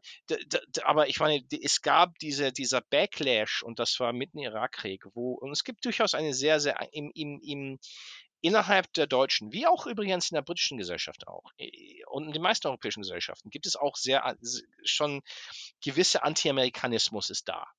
Ne, dieser Frust, äh, dieser große Bruder da drüben. Obwohl ich glaube, das Interessante ist, ist, dass das jetzt ein bisschen vielleicht womöglich, je, je härter und stärker die EU wird, desto mehr werden die, sehen die Europäer sich selber als gemeinsames Gebilde und mehr, da ist es mehr als e-, Equals. Das wird sich vielleicht in den nächsten Jahren ändern. Aber die Russen sahen, diese, und, man darf man nicht vergessen. Zum Beispiel, ich glaube, ich glaube, das war auch in Kaliningrad. Die Franzosen und Deutschen und ähm, äh, Chirac äh, Kohl, äh, Schröder und, und, Putin haben sich getroffen, glaube ich, mehrmals im Aufbau zum, zum Irakkrieg, um zu koordinieren, um irgendwie diesen Krieg zu verhindern. Ne? Und wenn man diese Reden sieht, als Paul geht zum Sicherheitsrat und sagt, dem UNO-Sicherheitsrat und sagt, ja, wir haben diesen Evidence, da ist Fischer vehement, der, der russische, ich glaube, ich weiß nicht, ob es schon Lavrov, ich glaube, es ist noch nicht, Lavrov war noch nicht da, aber es ist der russische Außenminister und der französische Außenminister, die sehr vehement da diese Reden halten gegenüber den Amerikanern. Und ich glaube, und das ist, das ist der Anfangspunkt von, Russ von, von der Präsidentschaft von Putin. Auch ein Zeitpunkt, wo die Deutschen nichts, aber auch nichts sagen über die Brutalitäten des russischen, russischen Tschetschenienkriegs. Ne? Und das heißt, von, von, aus russischer Sicht, die Russen sehen diesen realen Anti-Amerikanismus, den man, den man durchaus in Teilen der deutschen Elite spüren kann, auch, auch auf höheren Ebenen. Ach, die Amis die sind so wild und bla und kann man die echt trauen und die bauen so eine Scheiße und der Bush und bla bla bla. Das war schon sehr präsent. Ähm, aber die Russen sahen dieser Anti-Amerikanismus und sagten, ach, dieser transatlantische Tradition der deutschen Außenpolitik, das ist alles, wir müssen nur ein bisschen mehr schieben und die Deutschen werden, aha, erkennen, dass ihre Interessen wirklich eurasisch sind, dass sie eine, und die, wir werden dann Europa als Großmächte untereinander aufteilen. Und das ist, das ist natürlich, was das verfehlt ist, ja, okay, auf der einen Ebene gibt es durchaus diese anti-amerikanische Aspekte in der deutschen Außenpolitik. Auf der anderen Ebene gibt es so viele unterschiedliche Kontaktpunkte zwischen äh, Deutschland als Gesellschaft und den USA. Nicht nur wegen der die, die, die große Menge an amerikanischen Truppen, die in der deutschen Gesellschaft wohnten, äh, über, über Jahrzehnte an Kalten aber auf außenpolitischer Ebene, Transatlantikbrücke, durch, durch Thinktanks, Koordination, Kooperation, dauerndes, dauernder Austausch. Und die, die Russen haben massivst diese, die, die, die, die, die, die, diese Beziehung zwischen der USA und Deutschland unterschätzt. Ne, und es ist, das heißt, auch bei den Franzosen, zum Beispiel die, die, die, was, was die Russen immer bei den Franzosen un, unterschätzt haben, die, die, die, die Russen gucken die Franzosen an wie de Gaulle und später und Mitterrand und glauben, wenn die Franzosen über Europa sprechen, ist es eigentlich Großfrankreich. Äh, obwohl man könnte manchmal diesen Gefühl kriegen von französischen Rhetorik, auch heute. Aber die Franzosen meinen, ist durchaus ernst mit der Europäisierung. Okay, die wollen Europäisierung nach französischem Modell, ist fair enough. Ne? Aber das ist den, ernsthaft ist, dass mit dieser Integration, nur mit dieser Integration können wir zusammen als Europäer zusammenarbeiten und dass wir als Franzosen, natürlich ein bisschen arrogant, ja, wir sind dazu bereit, unsere Macht mit euch zu teilen. Das ist also diese Sprache, hört man immer noch von Macron. Die Russen haben nie diese Europäisierung Frankreichs ernst genommen. Die haben immer gedacht, die Franzosen sind eine Großmacht wie wir und wenn es wirklich hart auf hart kommt, werden sie den Italienern oder Spaniern oder den Deutschen den Bach hinunterverkaufen und ausverkaufen und bla bla. Und das heißt, es gibt diese unterschiedlichen Missverständnisse. Gegenüber die Briten hatten, hatten die Russen nie Illusionen, eine andere Illusion. Gegenüber die Briten hatten die Russen immer diese Illusion, dass die Briten immer drauf und dran waren, Russland zum Zusammenbruch zu geben. Das ist die umgekehrte Sache. Das heißt auch, es gab mehrere britische Prime Minister, Cameron, äh, auch Blair, obwohl Blair das natürlich leugnen wird, die immer sehr darauf erpicht waren, tolle Beziehungen mit den Russen aufzubauen. Die Russen haben nie die Briten getraut, weil die, die Russen haben immer massivst überschätzt, inwieweit die Briten über Russland nachdenken. das ist diese russische Mentalität, ah, die Briten sind immer da, uns zu zerstören, wie im 19. Jahrhundert. Die Briten, die, bis, bis bei dann haben die meisten britischen Politiker gesagt, ah, die Russen, die bringen mir ein bisschen Geld nach London und fuck it, who cares. Ja? Das ist, das, und das ist das, wie gesagt, es ist, es ist nicht nur, dass wir als Europäer die Russen falsch eingeschätzt haben. Oder Italien. Die Russen dachten immer auch sehr rassistisch, ah, die Italiener können wir kaufen. Die Italiener waren so, okay, pragmatisch, wir haben unsere Interessen, aber die Italiener können auch sehr knallhart ihre Interessen eintreten und eine von diesen ihre Interessen ist die Europäisierung. Aus sehr italienischen strategischen Gründen sind sie sehr stark Guck mal, auch die, italienische extreme Rechte ist eigentlich jetzt mehrheitlich pro Europa, aber aus sehr dubiosen Gründen. Ne? Und das ist, es ist, es ist ja nicht nur ein westliches Missverständnis, es ist ein völlig russisches Missverständnis über, über die Dynamik in der europäischen, europäischen Politik. Ja, das ist echt total faszinierend, wie diese, äh, wie diese gegenseitigen Missverständnisse laufen. Äh, also von daher vielen, vielen Dank für diese ganzen Ausführungen. Äh, das, ist, äh, das ist echt Wahnsinn. Würdest du sagen, dass das mittlerweile jetzt besser ist? Also haben die Deutschen jetzt ein realistischeres Verständnis von Russland oder sind wir quasi in der, ähm, wie sagt man da, die Denial Phase äh, von dem Ganzen und äh, auf dem Trip enttäuschte Liebe? Na, ich denke, ich denke, dass ich, ich bin Optimist eigentlich. Und ich glaube, man kann wirklich im Kerne schon Zwei Entwicklungen sind wichtig. Die erste Entwicklung ist, dass ähm, seit 2014, eigentlich gab es schon ukrainische Masseneinwanderung in Deutschland schon in den 90er, Nuller Jahren, aber die wurden nur als Teil dieser Ostwelle gesehen. Das war nicht zentral. Aber seit 2014 und natürlich mit der Flüchtlingswelle 2022 und diese, ist, was wir jetzt sehen, das ist jetzt eine Umkehrung von der Dynamik zwischen 1991 oder auch seit Anfang der Ostpolitik zwischen den frühen 70ern und 2014, ist äh, eine ganze Generation ich bin jetzt in meine 40er Jahren, die schon jetzt, äh, Millennials sowieso und Zoomer von jetzigen und zukünftigen deutschen außenpolitischen und, und, und, und militärischen wirtschaftlichen Eliten haben eine In-Depth, haben sich jetzt mit der Ukraine um, auseinandersetzen müssen, in Detail. Ne, das, das sind diese, da ist, es gab, ist, wenn man jetzt das vergleicht, wenn es nur so viel Austausch gegeben hätte in den 90er Jahren, das ist Teil der Tragödie. Aber die, Deutschen verstehen, sind eigentlich sehr schnell von sehr wenig Verständnis, äh, sehr wenig Ahnung über Ukraine zu ziemlich viel. Äh, und das ist jetzt sehr, das ist eigentlich eine sehr neue Entwicklung, nur in den letzten vier, fünf, sechs Jahren.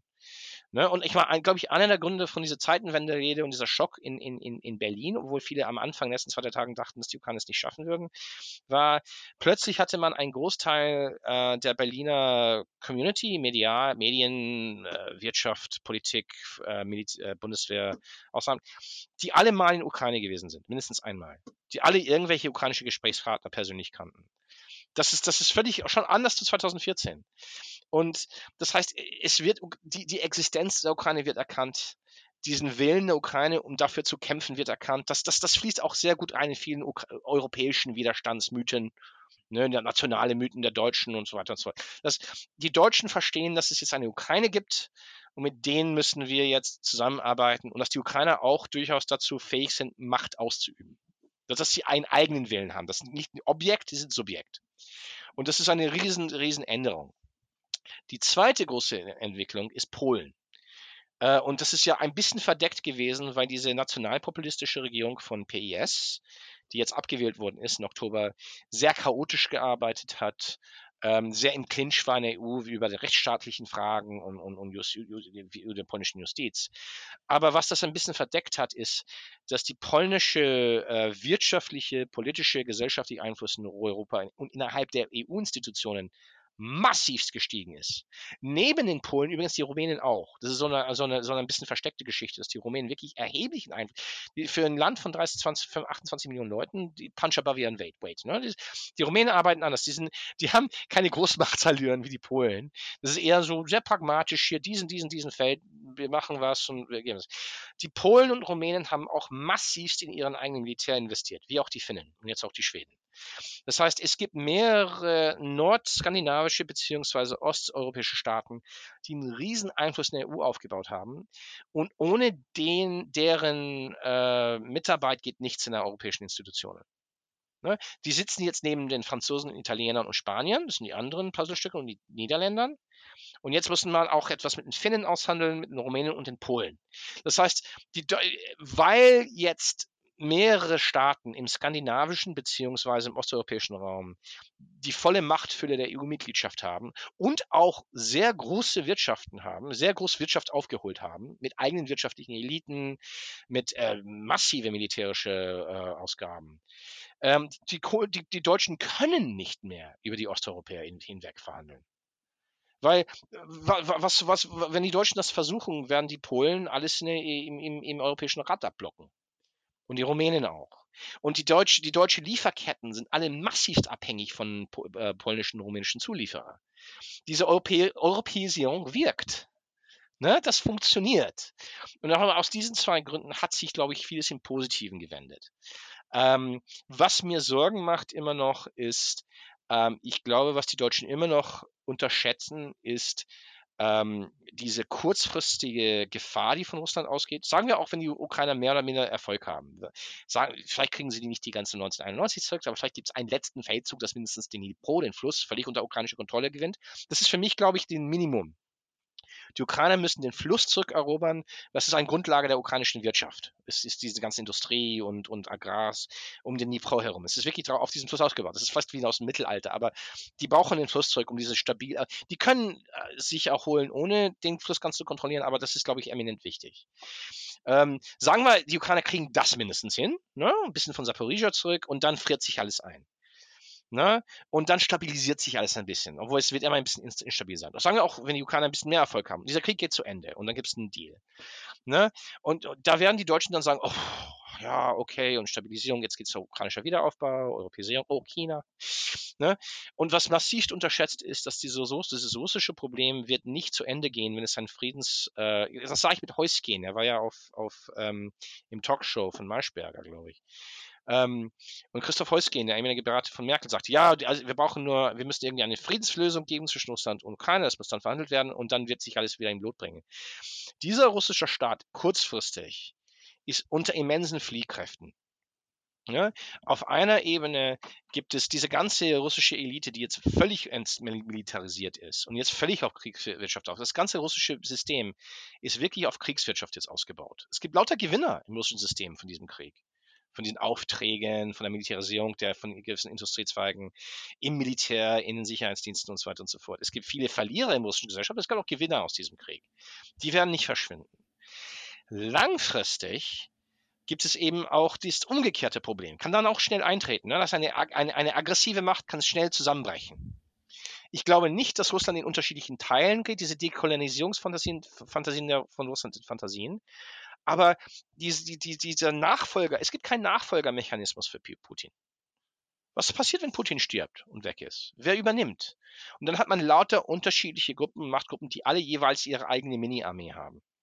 Oder ihre eigenen, eigenen. Äh, ich meine, es war schon mindestens ein gutes Zeichen, dass die Prigozhins-Struktur zusammengebrochen haben, diesen Wagner, diese Zehner-Strukturen. Aber innerhalb des russischen Systems gibt es lauter solche Einheiten, die immer noch da sind.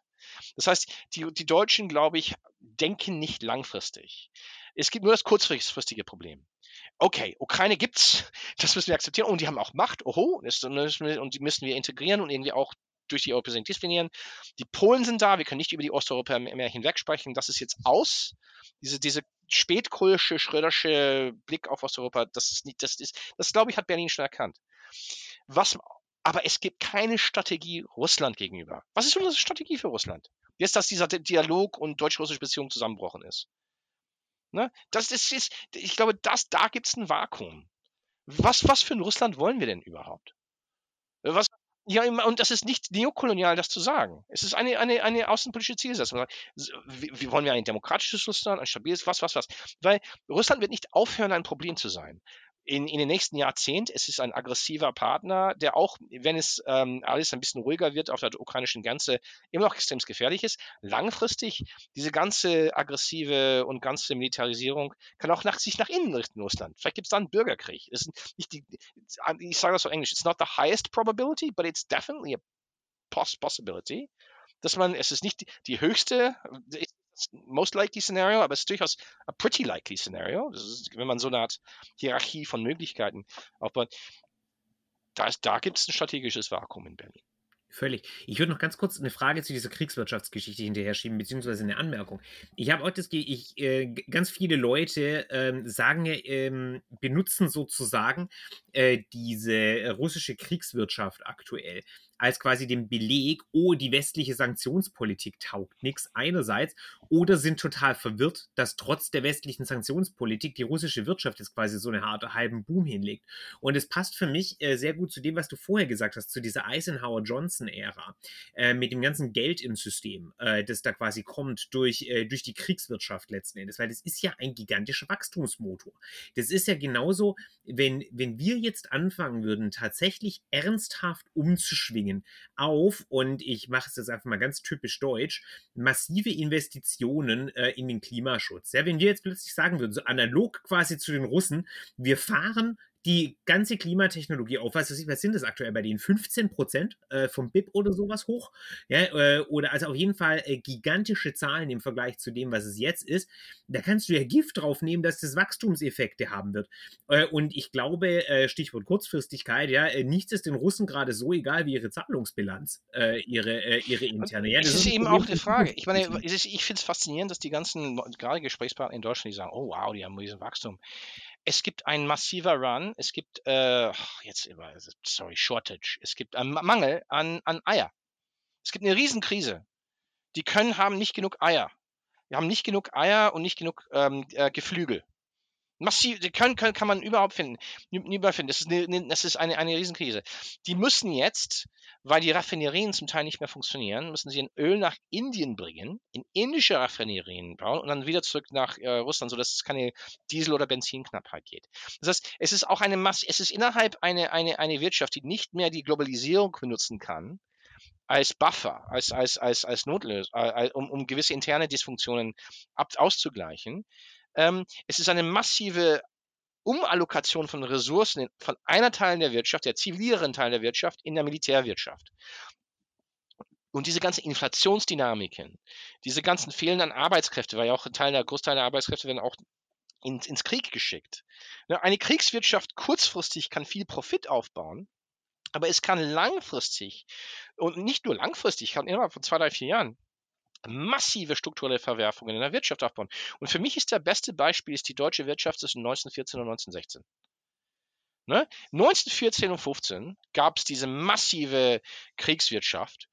Und das war eigentlich für die, die nicht ins Feld geschickt wurden und irgendwo in, in Langemarkt sterben zu müssen, war das höchst profitabel für einen Großteil der Wirtschaft. Ne, der erste Kriegsjahr ist ein Wohlstandsjahr für viele Deutsche. Ne? Aber diese, diese, diese Umallokation in der Wirtschaft, als es Stück für Stück von der Weltwirtschaft abgekoppelt wurde, das wird nie so absolut sein im russischen Fall. Aber warum gibt es zum Beispiel dieser, so einen Mangel an Eier? Ist, weil es keine, die Impfstoffe für Hühner fehlen. Ähm, äh, die Eier, Eier sind eine Grundlage jeder Ernährungskette einer, einer westlichen Gesellschaft. Und Russland, Russland ist irgendwie schon auch immer noch eine westliche Gesellschaft. Ne? Aber Eier ist ein hochmechanisierter ähm, Agrar, Form der Agrarproduktion.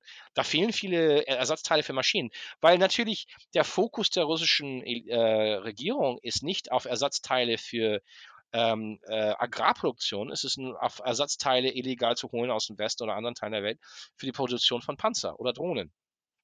Das heißt, man, wenn man ein bisschen näher sich die russische Situation anschaut, oder zum Beispiel, der, eine der großen Ironien ist, die Russen haben im letzten Winter alle Witze gemacht, oder das russische Medien, über, dass die Deutschen frieren werden, weil es kein russisches Gas gibt. Es gibt mindestens 20 russische Städte, die über zwei, drei, vier Wochen keine Heizung hatten, weil die ganzen Rohre geplatzt sind. Weil, und weil sie keine Ersatzteile finden konnten und nicht, nicht genug ersetzen könnten. Das heißt, in dem Falle ähm, ja, ich meine, es, es ist durchaus gewisse, es gibt, wie gesagt, ich habe gesagt, es gibt Gewinner, es gibt auch ziemlich viele Verlierer. Und eine, eine, eine, der Fall Deutschlands 1914 und 15, dann folgte 1916, 17. Ja? Und das sind eben diese Verlierer, das, das, die häufen sich über, über die Zeit in eine, eine, eine, eine, eine solche Kriegswirtschaft. Ja, spannend. Vielen Dank für diese Einschätzung. Ich habe noch ein, äh, ein weiteres Thema, da muss ich jetzt quasi so ein bisschen einen harten Cut machen, aber da möchte ich unbedingt noch drauf eingehen. Das hast du äh, so als so eine Art Seitenbemerkung gehabt äh, in deinem Breaking Britain Podcast, wo du gemeint hast, dass wir, und ich zitiere da jetzt, was wir gerade sehen, ist ein Hardening of the EU.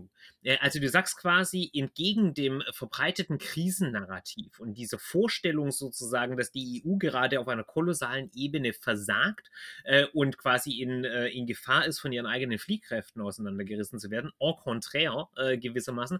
Was wir hier sehen, ist eine Konsolidierung der EU-Politik und quasi dieser ganze Kram, der in den Nachrichten kommt, so verstehe ich dich jetzt zumindest, ja, von, äh, von diesen ganzen Missverständnissen und Streits und hast du nicht gesehen, das sind im Endeffekt die Geburtsschmerzen eines neuen außenpolitischen EU-Regimes oder doch zumindest einer, äh, einer Veränderung. Verstehe Aber also, wir haben, haben wir schon heute gesehen. Heute ist der 1. Februar, äh, heute Morgen.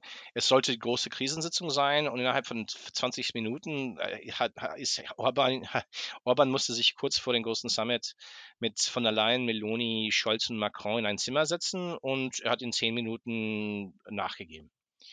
Und das ist wie, wie, wie im Januar, als er nachgegeben hat für die ukrainische äh, EU-Mitgliedschaft, hat er nachgegeben über die Masse, diesen massiven Finanzierungspaket, was nie, immer noch nicht genug ist, aber es ist ziemlich, immer noch ein ziemlich massives Finanzierungspaket. Und ich finde irgendwie, das, das, das ist ganz witzig. Ich habe zehn, in meiner ganzen Karriere, letzten 20 Jahren, habe ich so oft von Leuten gehört, gerade aus der USA, ach, die Europäer sind träge, sind langsam, das wird alles auseinanderfallen, bla bla. Ja, und die Eurozonenkrise. Und es gab ja, ich, ich habe ja auch diesen, diesen Podcast gesagt, es gab durchaus ein, ein, ein, ein Moment, wo der Todesstoß sehr nah war für die EU und das war die Eurozonenkrise, das war 2011, 2012. Das war, glaube ich, war schon the Near-Death Experience. Aber ich glaube, da kam diese berühmte Draghi-Krise, whatever it takes. Es gab auch die Konsolidierung des Konsenses, dass ähm, die kamen an der Klippe, haben über die Klippe rübergeschaut und gesehen, ja, das ist, das ist das, das, das, das, was dann eigentlich auch passieren kann, wenn das alles zusammenbricht. Und seitdem gibt es diesen Willen, den Laden zusammenzuhalten. Das heißt nicht, dass das ohne Krisen läuft. Das heißt nicht, dass die EU erheblich, die EU hat erheblich Schwäche. Die größte Schwäche der EU, die nie, wirklich schon jetzt klar wird, auch klar mit in, in, an den russischen Angriffen im, im, im Februar 2022. Die EU ist zu langsam. Und die EU hat immer davon geleben können, weil diesen langsamen Konsensmechanismen immer noch da sind.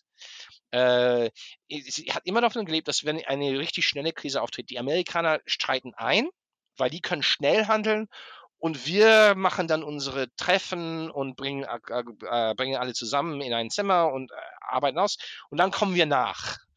Und dann das Langfristige können wir dann als EU regeln, weil wir dafür vielleicht die besseren Mechanismen und Strukturen haben. Eine kurzfristige Krise mit militärischer Macht, das können die, das machen die, die Amerikaner werden erstmal einstellen und dann kommen wir nach. Was tun wir, wenn die Amerikaner es nicht mehr machen können? Das ist eben die Frage, die noch offen steht. Aber diese Konsolidierung, dieser Verhärtung der EU-Institutionen, dieser Verhärtung eines Konsenses. Und das Interessante ist, dass dieser Konsens nicht nur von den zentristischen Sozialdemokraten in, in der Mitte links oder Grün Mitte links oder Christdemokraten oder Gaulisten in Frankreich oder, oder so, aber es ist ein Konsens der Europäisierung, die langsam auch von den Rändern geteilt wird. Eine Regierung wie Meloni vor zwölf, äh, die Partei von Meloni vor 10, 15 Jahren war rabiat anti-EU. Jetzt sehen die und präsentieren die die EU als Mittel, als Mittel zur ähm, ähm, als Mittel, sorry. Sie sehen die EU als Mittel zur, für ihre eigene Agenda. Na, ich, ich habe Angst vor eine solche EU. Eine EU, die, die, die, die, die populistisch rechts ist, die rassistisch ist, die eine Festung sein soll, das heißt Zivilisationsmacht, auch etwas, das man oft sieht, jetzt langsam auch in der identitären Bewegung und weiter. Aber das, das, das, das, das, das, das Interessante in dem Kontext ist, die Europäisierung wird langsam auch von den Rändern akzeptiert und auch Teil der Agenda der Ränder. Ne? Und das ist das auch das Interessante. Jemand wie Martin Sellner ist aus einer älteren antieuropäischen Tradition. Es gibt anderen Teilen der identitären Bewegung, die, die, die aus sehr gefährlichen Gründen auch proeuropäisch sind. Das heißt, ja, es ist eine Konsolidierung, aber es gibt natürlich immer noch erhebliche Schwächen. Ne? Und man muss, man, man muss doch beides sehen können. Man sagen, ja, die, das EU-System und die EU und EU wird ein bisschen staatlicher. Es wird mehr wie einen Staat. Aber es hat immer noch erhebliche Schwächen. Ähm, aber es ist viel härter. Es ist viel konsolidierter. Es ist ein viel weit verbreiteter Konsens. Es hat auch viel mehr Macht als vor 15 Jahren. Ne? Man kann, beides ist möglich.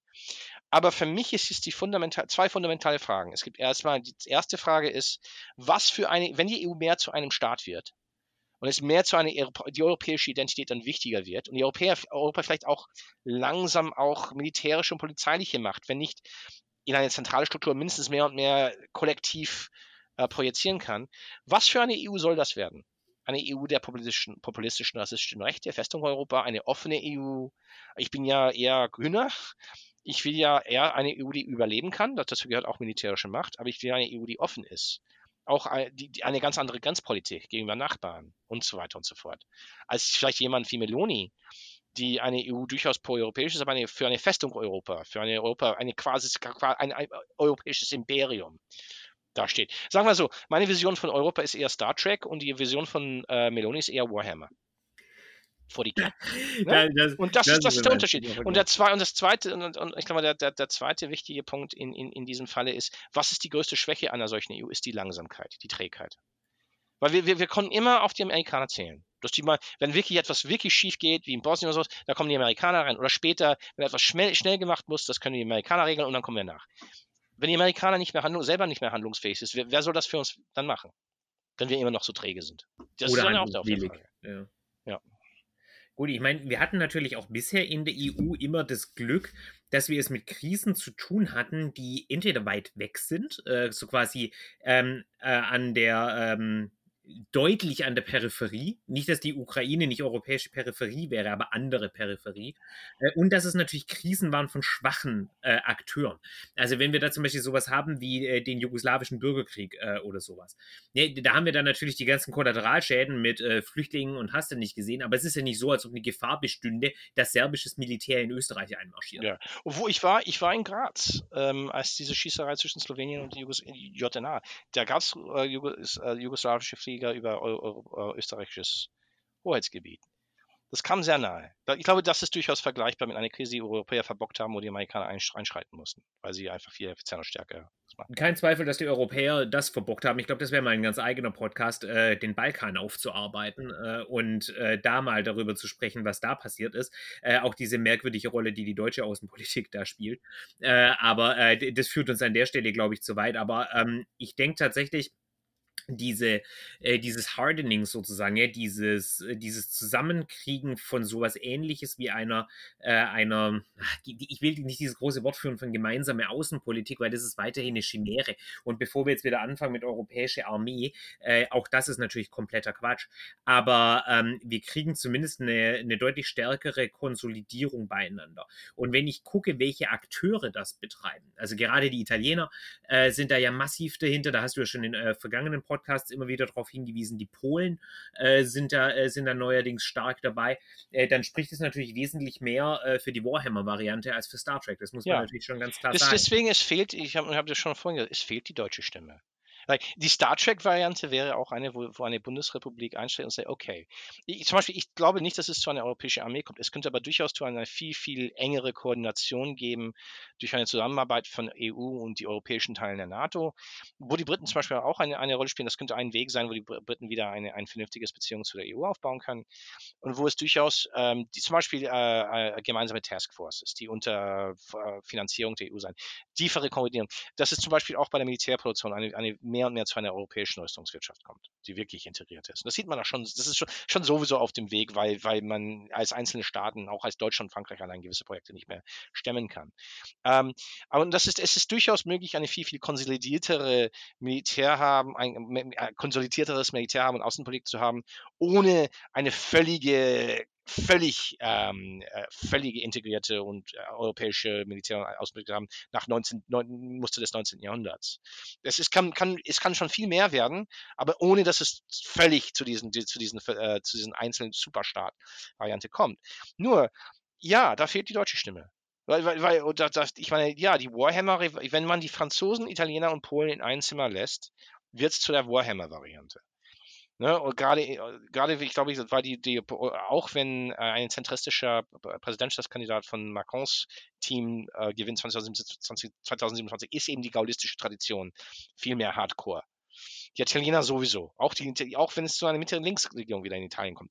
Die militärische Tradition und, und, und, und, und Flottentradition Italiens sind einfach das, was sie sind. Und das ist ja der Punkt. Das heißt, äh, die Deutschen denken noch nicht in diesen Kategorien und die müssen auch über ein Kategorien einer europäischen strategischen Autonomie nicht nur den Streit haben, wollen wir es oder nicht, sondern die Streit, der Streit soll wirklich sein, okay, wir driften so in dieser Regierung, Richtung sowieso langsam. Was für eine strategische Autonomie soll das eigentlich werden? Für welchen Zweck? Ja, was, was sind die lang, langfristigen? Wenn die EU ein bisschen härter und konsolidierter ist, natürlich nicht super stark, aber alles ist ein bisschen enger verzahnt und wir alles machen wir mehr oder minder gemeinsam. Wofür? Was ist die endgültige Zielsetzung? So, solange die Debatte immer noch, noch ist, soll es die EU geben oder nicht, ähm, äh, kann man diese Fragen der langfristigen strategischen Ziele der EU voneinander weghalten. Ja, okay, Friedensprojekt, bla bla. Was, was, was, okay, what does that mean? Ja, man kann auch eine Warhammer-Variante sagen. Wir werden, wir bomben jeder weg von der, der neben uns ist und bauen eine Festung, um den Frieden innerhalb Europas zu erhalten. Mir, mir ist diese, sorry, das wird langsam ein bisschen, diese Metapher mache ich zu viel. Aber die Start, mir ist die Star Trek-Variante lieber, ganz ehrlich. Ja, ich meine, ich glaube, da sind wir uns einig. Da geht es uns beiden gleich. Das ist überhaupt keine Frage. Ich würde jetzt noch äh, den allerletzten Punkt äh, aufmachen, den ich auf meiner Liste habe, wenn, äh, wenn, du gestattest, nämlich äh, diese Ereignisse, die Putin geprägt haben. Damit haben wir angefangen mit den Farbrevolutionen. Äh, aber du hast im Podcast ganz massiv noch rekurriert auf Libyen äh, als quasi dieses, diese traumatische ähm, Moment für Putin, wo er sich gewissermaßen seiner eigenen Sterblichkeit bewusst wird. Ja, weil äh, da hast du ja auch schon darauf hingewiesen, es gibt kein Nachfolgeszenario. Ja, Putin ist ein Diktator und Diktatoren haben immer dieses Problem, dass sie äh, den Herrschaftsort eigentlich nur mit den Füßen voran verlassen. Also die, ähm, die Geschichte von Diktatoren, die freiwillig abtreten und dann einen ordentlichen Lebensabend genießen, die Liste ist echt kurz. Ja, äh, und äh, ich habe auch nicht das Gefühl, dass Putin die Veranlagung da dafür hat. Und er kann jetzt nicht unbedingt damit rechnen, dass wenn er jemals abgesetzt wird, dass er dann einfach, äh, dass ihm dann erlaubt wird, äh, an irgendeinen Schweizer See zu gehen und da sein Leben äh, in irgendeiner Villa äh, auszuleben. Und so quasi als Gastsprecher in Davos äh, oder sowas. Nee, das ist not in the cards. Äh, das heißt, äh, diese, diese Libyen-Erfahrung, die spielt ja, äh, also wo Gaddafi ermordet wurde, ja, äh, das empfindet ja Putin wohl als eine Art Verrat des Westens. Und ich habe das ja auch schon, äh, schon öfter gehört von eher so interventionskritischen Seiten, äh, dass hier quasi der Westen ein doppeltes Spiel betrieben hätte, weil man wohl Gaddafi irgendwelche Versprechungen gemacht habe, die dann hier gebrochen worden wären. Und jetzt genug der Konjunktive, kannst du da ein bisschen Licht ins Dunkel bringen? Naja, ich glaube, das immer auf, auf einen Seite, ich meine, da hatten die Russen nicht ganz unrecht, weil es gab eine Phase im Sommer 2011. Mal, man muss sich immer an den Details solcher, solcher Interventionen denken. Erstmal die Intervention, ich meine, was immer wirklich unter, der, der, unter, den, unter den Teppich jetzt gekehrt ist, ist, das Ganze fing mit einem Auf, Auf, Aufstand in Libyen an. Das, dessen Handling, deren Gaddafi und dann gerade seinen Sohn beide verbockt haben. Und es wird immer gesagt, ah, der, eigentlich gab es viele, viele Zaghaftigkeit vor der NATO, wirklich völlig reinging, um nicht nur Benghazi zu schützen, aber dann eventuell eine Dynamik aufzubauen, die zum Gaddafis Stürz, Sturzfurzen äh, führten. Und über diesen Sommer gab es viele Verhandlungen. Es gab immer diesen Versuch, den Gaddafi irgendwie äh, zum, zum, zum, zum, zum, äh, zu, zu, zu, zum Rückzug zu, zu ähm, äh, überzeugen. Und einer der Gründe, warum er am Ende gestorben ist, ist ein Großteil seiner eigenen Anhänger haben gesagt, okay, nee, ich meine, der Mann will ja keinen Deal mehr jetzt. Das suchen. Sehen wir, ob wir selber einen Deal machen können, weil ein Großteil der alten Gaddafi-Elite ist dann wieder aufgetaucht, ein Jahr später. Äh, ähm, und, aber ich meine, die Russen haben da nicht ganz unrecht, dass äh, es einen Verhandlungsprozess gab, nur was sie dann rauslassen und dass sich durchaus vielleicht etwas über uns über Putins Aussage äh, Zukunft aussagt, ist, dass er am Ende jede, jede Kompromissoption, jede Verhandlungsoption abgewunken hat. Weil er einfach, er konnte nicht damit fertig werden, dass er nicht mehr der Führer Libyens sein konnte. Vielleicht ein anderer Führer, es gab ja auch andere Führer, wie Blaise Compaoré in Burkina Faso oder so, die gesagt haben, okay, 40 Jahre ist Schluss und jetzt nehme ich, schätze ich wie ein Flieger und ich jetzt habe eine Villa im Côte d'Azur und äh, meine Kids werden dann in Sciences Po wieder auftauchen.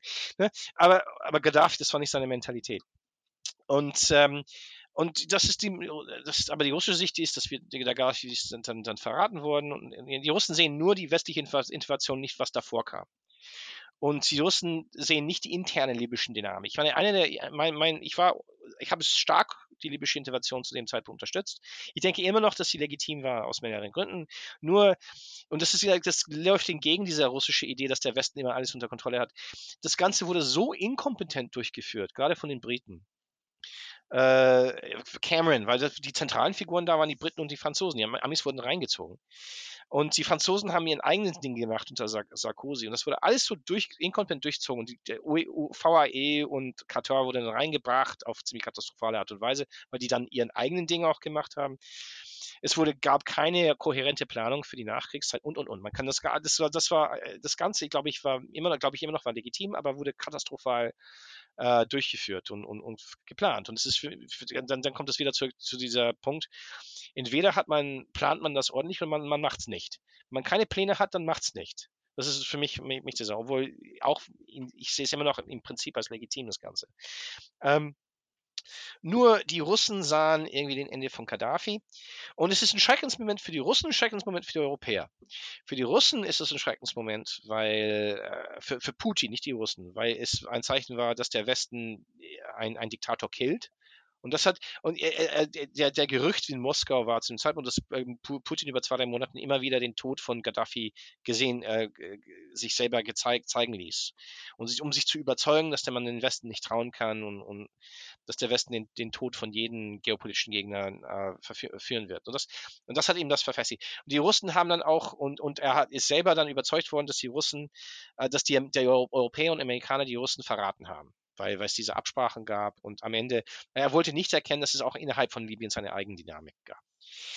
Für die Europäer war das Ganze ein, ein Traumata, weil das war wieder ein, ein Fall, wo äh, die Italiener, gerade Italiener und Franzosen, die Briten haben ihren Ding gemacht und haben Interesse verloren, sind dann weggegangen. Das ist auch für mich ein Skandal gewesen, dass Herr Cameron so enthusiastisch in diesem Krieg verfolgt hat.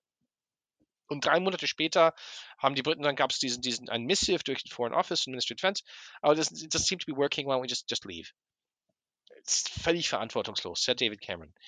Ähm, die Franzosen und Italiener hatten völlig entgegengesetzliche wirtschaftliche Interessen und haben dann in den folgenden fünf, sechs Jahren jeglichen Versuch, eine europäische, kollektive europäische Strategie gegenüber Libyen durchzuführen, völlig sabotiert, weil sie ihren eigenen Dinge, die haben sich gegenseitig in Bein gestellt. Sie haben und rivalisierende Gruppen unterstützt. Die Italiener haben mit den Türken zusammengearbeitet, die Franzosen mit VW und den Russen und, und, und. Und ich glaube, das Interessante ist, daraus ist positiv gesehen ein Verhandlungsprozess äh, entstanden nach 2017, 2018 zwischen Italienern und Franzosen, wo sie gesagt haben, Mann, ist das peinlich, das Ganze ist so katastrophal und peinlich, wir können diesen Spiel gegeneinander nicht mehr machen im Mittelmeer, wir müssen jetzt koordinieren. Und jetzt die, Italiener und Franzosen, das ist immer noch nicht super, aber die arbeiten zusammen. Das ist eigentlich für Europäer ein Riesenschritt, weil bis dann gab es immer diese, diese Spannungen zwischen beiden Seiten im Mittelmeer. Aber das war ein Traumata für die Europäer. Ne? Und für die Russen, wenn man, die, wenn man Russe ist in Libyen und die Europäer sieht, wie die Italiener und Franzosen sich in, mit Hauen und Stechen 13 bis 17, ein, 18 Bein stellen, ähm, ne, kriegen die Russen dann durchaus diese, diese, diese, diese Mentalität, diese Idee verstärkt, dass die Europäer immer auseinanderfallen fallen werden unter Druck. Ne? Und das, das, Libyen ist sehr, sehr wichtig in diesem Kontext. Und wer fehlt im libyschen Kontext? Die Deutschen. Ne, das war für die Franzosen Italiener, das ist ihr Ding. Und ohne deutsche Unterstützung äh, konnte die EU-Kommission dann nie wirklich, wenn die EU-Kommission jahrelang saß da und hatte auch gewisse Projekte laufen in Libyen und jahrelang kam immer diese Beschwerde, wir gehen zu Rom und sagen zu den Italienern, könnt ihr nicht endlich mal mit den Franzosen sprechen? Und dann gehen sie zu Frankreich und sagen, könnt ihr endlich mal nicht mit den Italienern sprechen? Und immer haben sie gesagt, ja, ja, ja, und dann nächsten Tag sich gegenseitig verraten. Ja? Und das ist, Libyen ist ein Riesentraumata in der europäischen Außenpolitik, das ein bisschen ver vergessen wird. Aber das ist, das ist, das, da muss man auch zurückblicken, weil das war ein, ein, ein kolossales europäisches Scheitern. Und zu einem Zeitpunkt, wo, und das, das, das passte mit alles anderen zusammen, Eurozonenkrise, äh, Migrationskrise und, und, und eine Phase, wo wirklich es, ich glaube, dass es zu einer Verhärtung gekommen, kommen, kommen hat, die EU. Auch Maidan war, war auch ein, ein, ein, eine ursprüngliche Unfähigkeit der Europäer mit neuen äh, Entwicklungen fertig zu werden. Es hat zu dieser Verhärtung geführt. Aber diese, diese Verhärtung ist durch Krisen geführt, wo die Europäer sich selbst in eine Ecke manövriert hatten. Und sie hatten dann nur eine Wahl, äh, zwei Wahlen. Entweder scheitert das gesamte Projekt oder es kommt zu einer Konsolidierung. Und am Ende haben sie die Konsolidierung gewählt, weil ein Scheitern des Projekts einfach zu katastrophal wäre, wirtschaftlich und gesellschaftlich gesehen. Libyen geht ich schon lang, dazu. Äh, diese Position, dass, das, äh, dass diese deutsche Enthaltung im Sicherheitsrat damals, dass das ein Fehler war. Und zwar einfach deswegen, weil es ein Mittelweg ist in einer Situation, wo einem der Mittelweg gar nichts bringt. Nee, äh, das ist quasi mangels weiterer Kenntnisse sozusagen. Einfach, wir haben uns damals äh, ein bisschen Beifall von Russland und China gekriegt, äh, aber quasi den falschen Beifall. Äh, wir haben unsere Verbündeten angepisst und wir haben nichts dafür bekommen. Und keinen Einfluss über die libyschen genau. und jetzt Zustände. Es gab genau, und jetzt wäre meine Frage, äh, angenommen, du springst in die Zeitmaschine, ja, du gehst zurück und du landest im Kanzleramt 2011. Ja, und äh, du stehst mit Frau Merkel im Raum. Äh, und wer war damals Außenminister? War das Steinmeier? Äh, äh, also, äh, Nee, er stimmt, nee, klar, Westerwelle, Westerwelle war das logischerweise. Ja, der ist ja derjenige, der dieses, äh, der diese Enthaltung da durchgedrückt hat. Was also äh, erzählst du Westerwelle und Merkel? Was muss Deutschland tun? Weil das ist ja, Libyen ist ja quasi nicht, nicht dieser klassisch deutsche Raum, ist mein Punkt. Weil die Leute, obwohl es natürlich auch sehr problematisch ist, weil es gibt, Libyen war einst eine italienische Kolonie und es gibt eine sehr, sehr komplizierte Beziehung zwischen beiden Seiten. Aber in dieser Situation 2011, die Leute, die wirklich die besten äh, Europäer, die die besten Verbindungen und Querverbindungen in, in Libyen hatten, waren die Italiener der, der Chef, der Chef der, der italienisch, des italienischen Geheimdienstes zu dem Zeitpunkt, Alberto Manenti, interessanterweise ist selber in Tripolis geboren worden, als italienischer Sohn von italienischen Kolonisten ist. Er ist selber, als er Student war, vertrieben worden, ist dann in den italienischen Geheimdienst reingekommen. Weil es, wenn je, es gab Leute da, also das Problem ist, wer ist Ministerpräsident 2011 und gerade wer ist unter extremen Druck in der Ortsung? Berlusconi. Nur ich hätte gesagt, okay, Berlusconi, problematisch, Okay? Katastrophal. Aber Italiener waren die, die gesagt haben, zu den Franzosen und Briten und Amerikanern gesagt, okay, äh, es ist jetzt eine Katastrophe. Äh, diese Idee, dass Gaddafi, Gaddafi kann, könnte vielleicht Benghazi wieder nehmen, aber dann bricht alles in einen Bürgerkrieg zusammen. Es gibt jetzt diese Illusion, dass wenn wir nichts gemacht hätten, wäre Libyen friedlich ausgegangen, weil Benghazi das alles äh, äh gewonnen hätte. Nee, Benghazi, Gaddafi war schon geschwächt. Das, das, das wäre einfach ein, auch ein, auf eine andere Art und Weise eine langwierige Bürgerkrieg gewesen. Aber okay, machen wir jetzt, den, ihr wollt intervenieren. Und die Italiener, Manenti und andere hochrangige Leute von Italienern haben rein, sind, sind nach Paris und nach London gegangen und gesagt, what's your plan? Was ist der, was ist der Plan für die Nachkriegszeit? Und, ähm, man, und es ist interessant, man spricht mal mit italienischen Gegenparts heute, es ist immer noch, sieht man die Wut in deren Gesichtern und sie sagen, wir haben den, eine ganze Liste von Leuten gesagt, das ist die, die, die, die Leute müsst ihr sprechen. Katar, VAE, problematisch, das müsst ihr vorsichtig sein, bla. Gehen wir, gehen wir, die, und sie haben gesagt, und die, die, weil die, gerade Berlusconi Ministerpräsident war, sind die Briten, sind die Deutschen und, und, und, und die, äh, sorry, sind die Franzosen und die Briten auf uns nicht zurückgekehrt.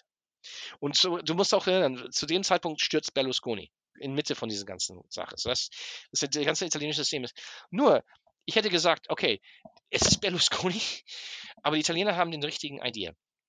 Wir müssen jetzt einschreiten und sagen, wenn ihr das macht, was ist die Zielsetzung? Wir als Deutsche werden das unterstützen und mit euch zusammenarbeiten.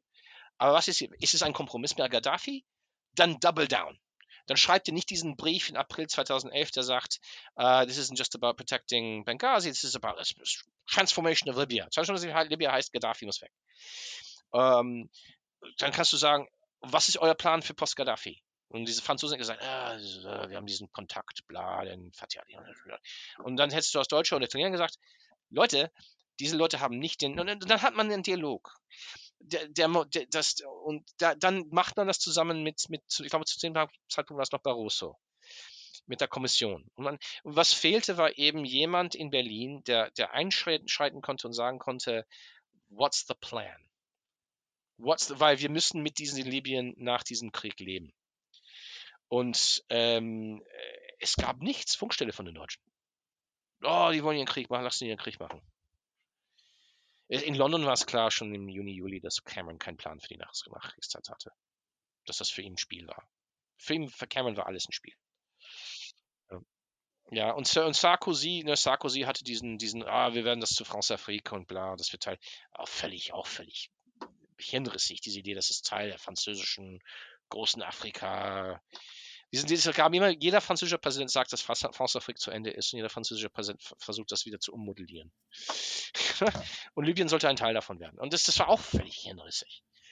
Ähm, ja, und ich meine, Italiener haben auf diesen problematischen Sicht von auch Libyen kleiner, kleiner Bruder. Und das ist oft sehr auch, aber in dem Falle hatten sie recht. Ja? Ne?